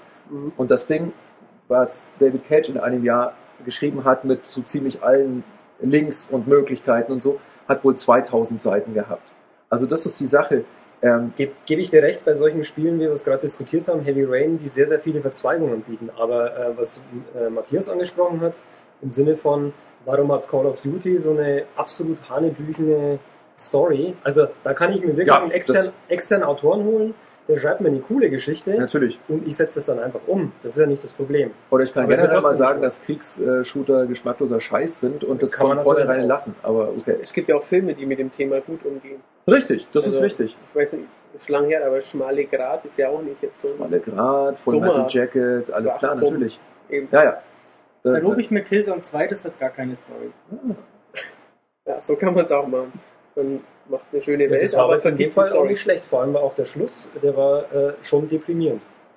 Also das Bei war einfach so, 2? genau, man hat sich irgendwie durchgekämpft und äh, ich spoilere das jetzt einfach mal. Nein, ich bin Und- noch nicht durch. Und am Schluss Herzlich äh, willkommen beim Spoilercast. stehst du vor den Trümmern und du weißt, dass du das, was du eigentlich gemacht hast, umsonst war. Echt, ich hab's vergessen. Ich weiß es aktuell nicht. Da kam ja dann die, die Invasion. Das denke ich mir bei Half-Life übrigens auch immer wieder. Ja, aber was, Half-Life dass ist auch eines der besseren Spiele. Nee, dass, dass das alles Nee, also- Platz war. Half-Life galt ja auch lange Zeit als das äh, Beispiel für Erzählungen, die, äh, die homogen oder in, Ja. zusammen mit, der, mit den Spielhandlungen gut funktioniert macht, hat. Half-Life macht sich aber auch schon einfach, indem es sich einfach im Regen stehen lässt und das dann halt in dem Moment als, als Kunst oder als intelligentes Design Also da muss ich jetzt Half-Life schon mal verteidigen. Du meinst den Also, Schluss, oder? Ja, ja, eben. Zack, aus, aus, mysteriös und oh Mann im Zug und ich, ich fand's cool, aber es Ja, ist es schon war halt auch der Versuch, die Pointe aus dem ersten Teil ein bisschen nachzuzeichnen, aber trotzdem eins draufzusetzen, oder? Ja, ich Wobei es so- jetzt natürlich noch nicht zu Ende ist, die Geschichte. ja gut. Also ähm, kommt ja vielleicht noch die richtig geile Auflösung. In Half-Life 3. Ja, Episode oder 3. Episode 3. Ja, Ja, schauen wir mal, ob das noch kommt. Ja, Schön, dann haben wir jetzt noch mal kurz einen kleinen Ausflug in andere erzählende Genres und äh, Videospiele gemacht. Vielleicht auch äh, eine kleine, hat der eine oder andere Lust bekommen, diese Spiele dann auch noch mal auszuprobieren. Ich würde mal sagen, was Heavy Rain angeht, haben wir das jetzt erschöpfend in fast zwei Stunden durchdekliniert, diskutiert, ähm, eruiert, eruiert. Äh, abstrakt. halt fühlt, Exerziert. fühlt sich jemand Analysiert. berufen, äh, noch einen schönen Satz als Schlusswort hier irgendwie ans Ende dieser Diskussion zu stellen. Mehr davon bitte. Sag ich. Vielen Dank. Auf Wiederhören. Auf Wiederhören. Auf Wiedersehen.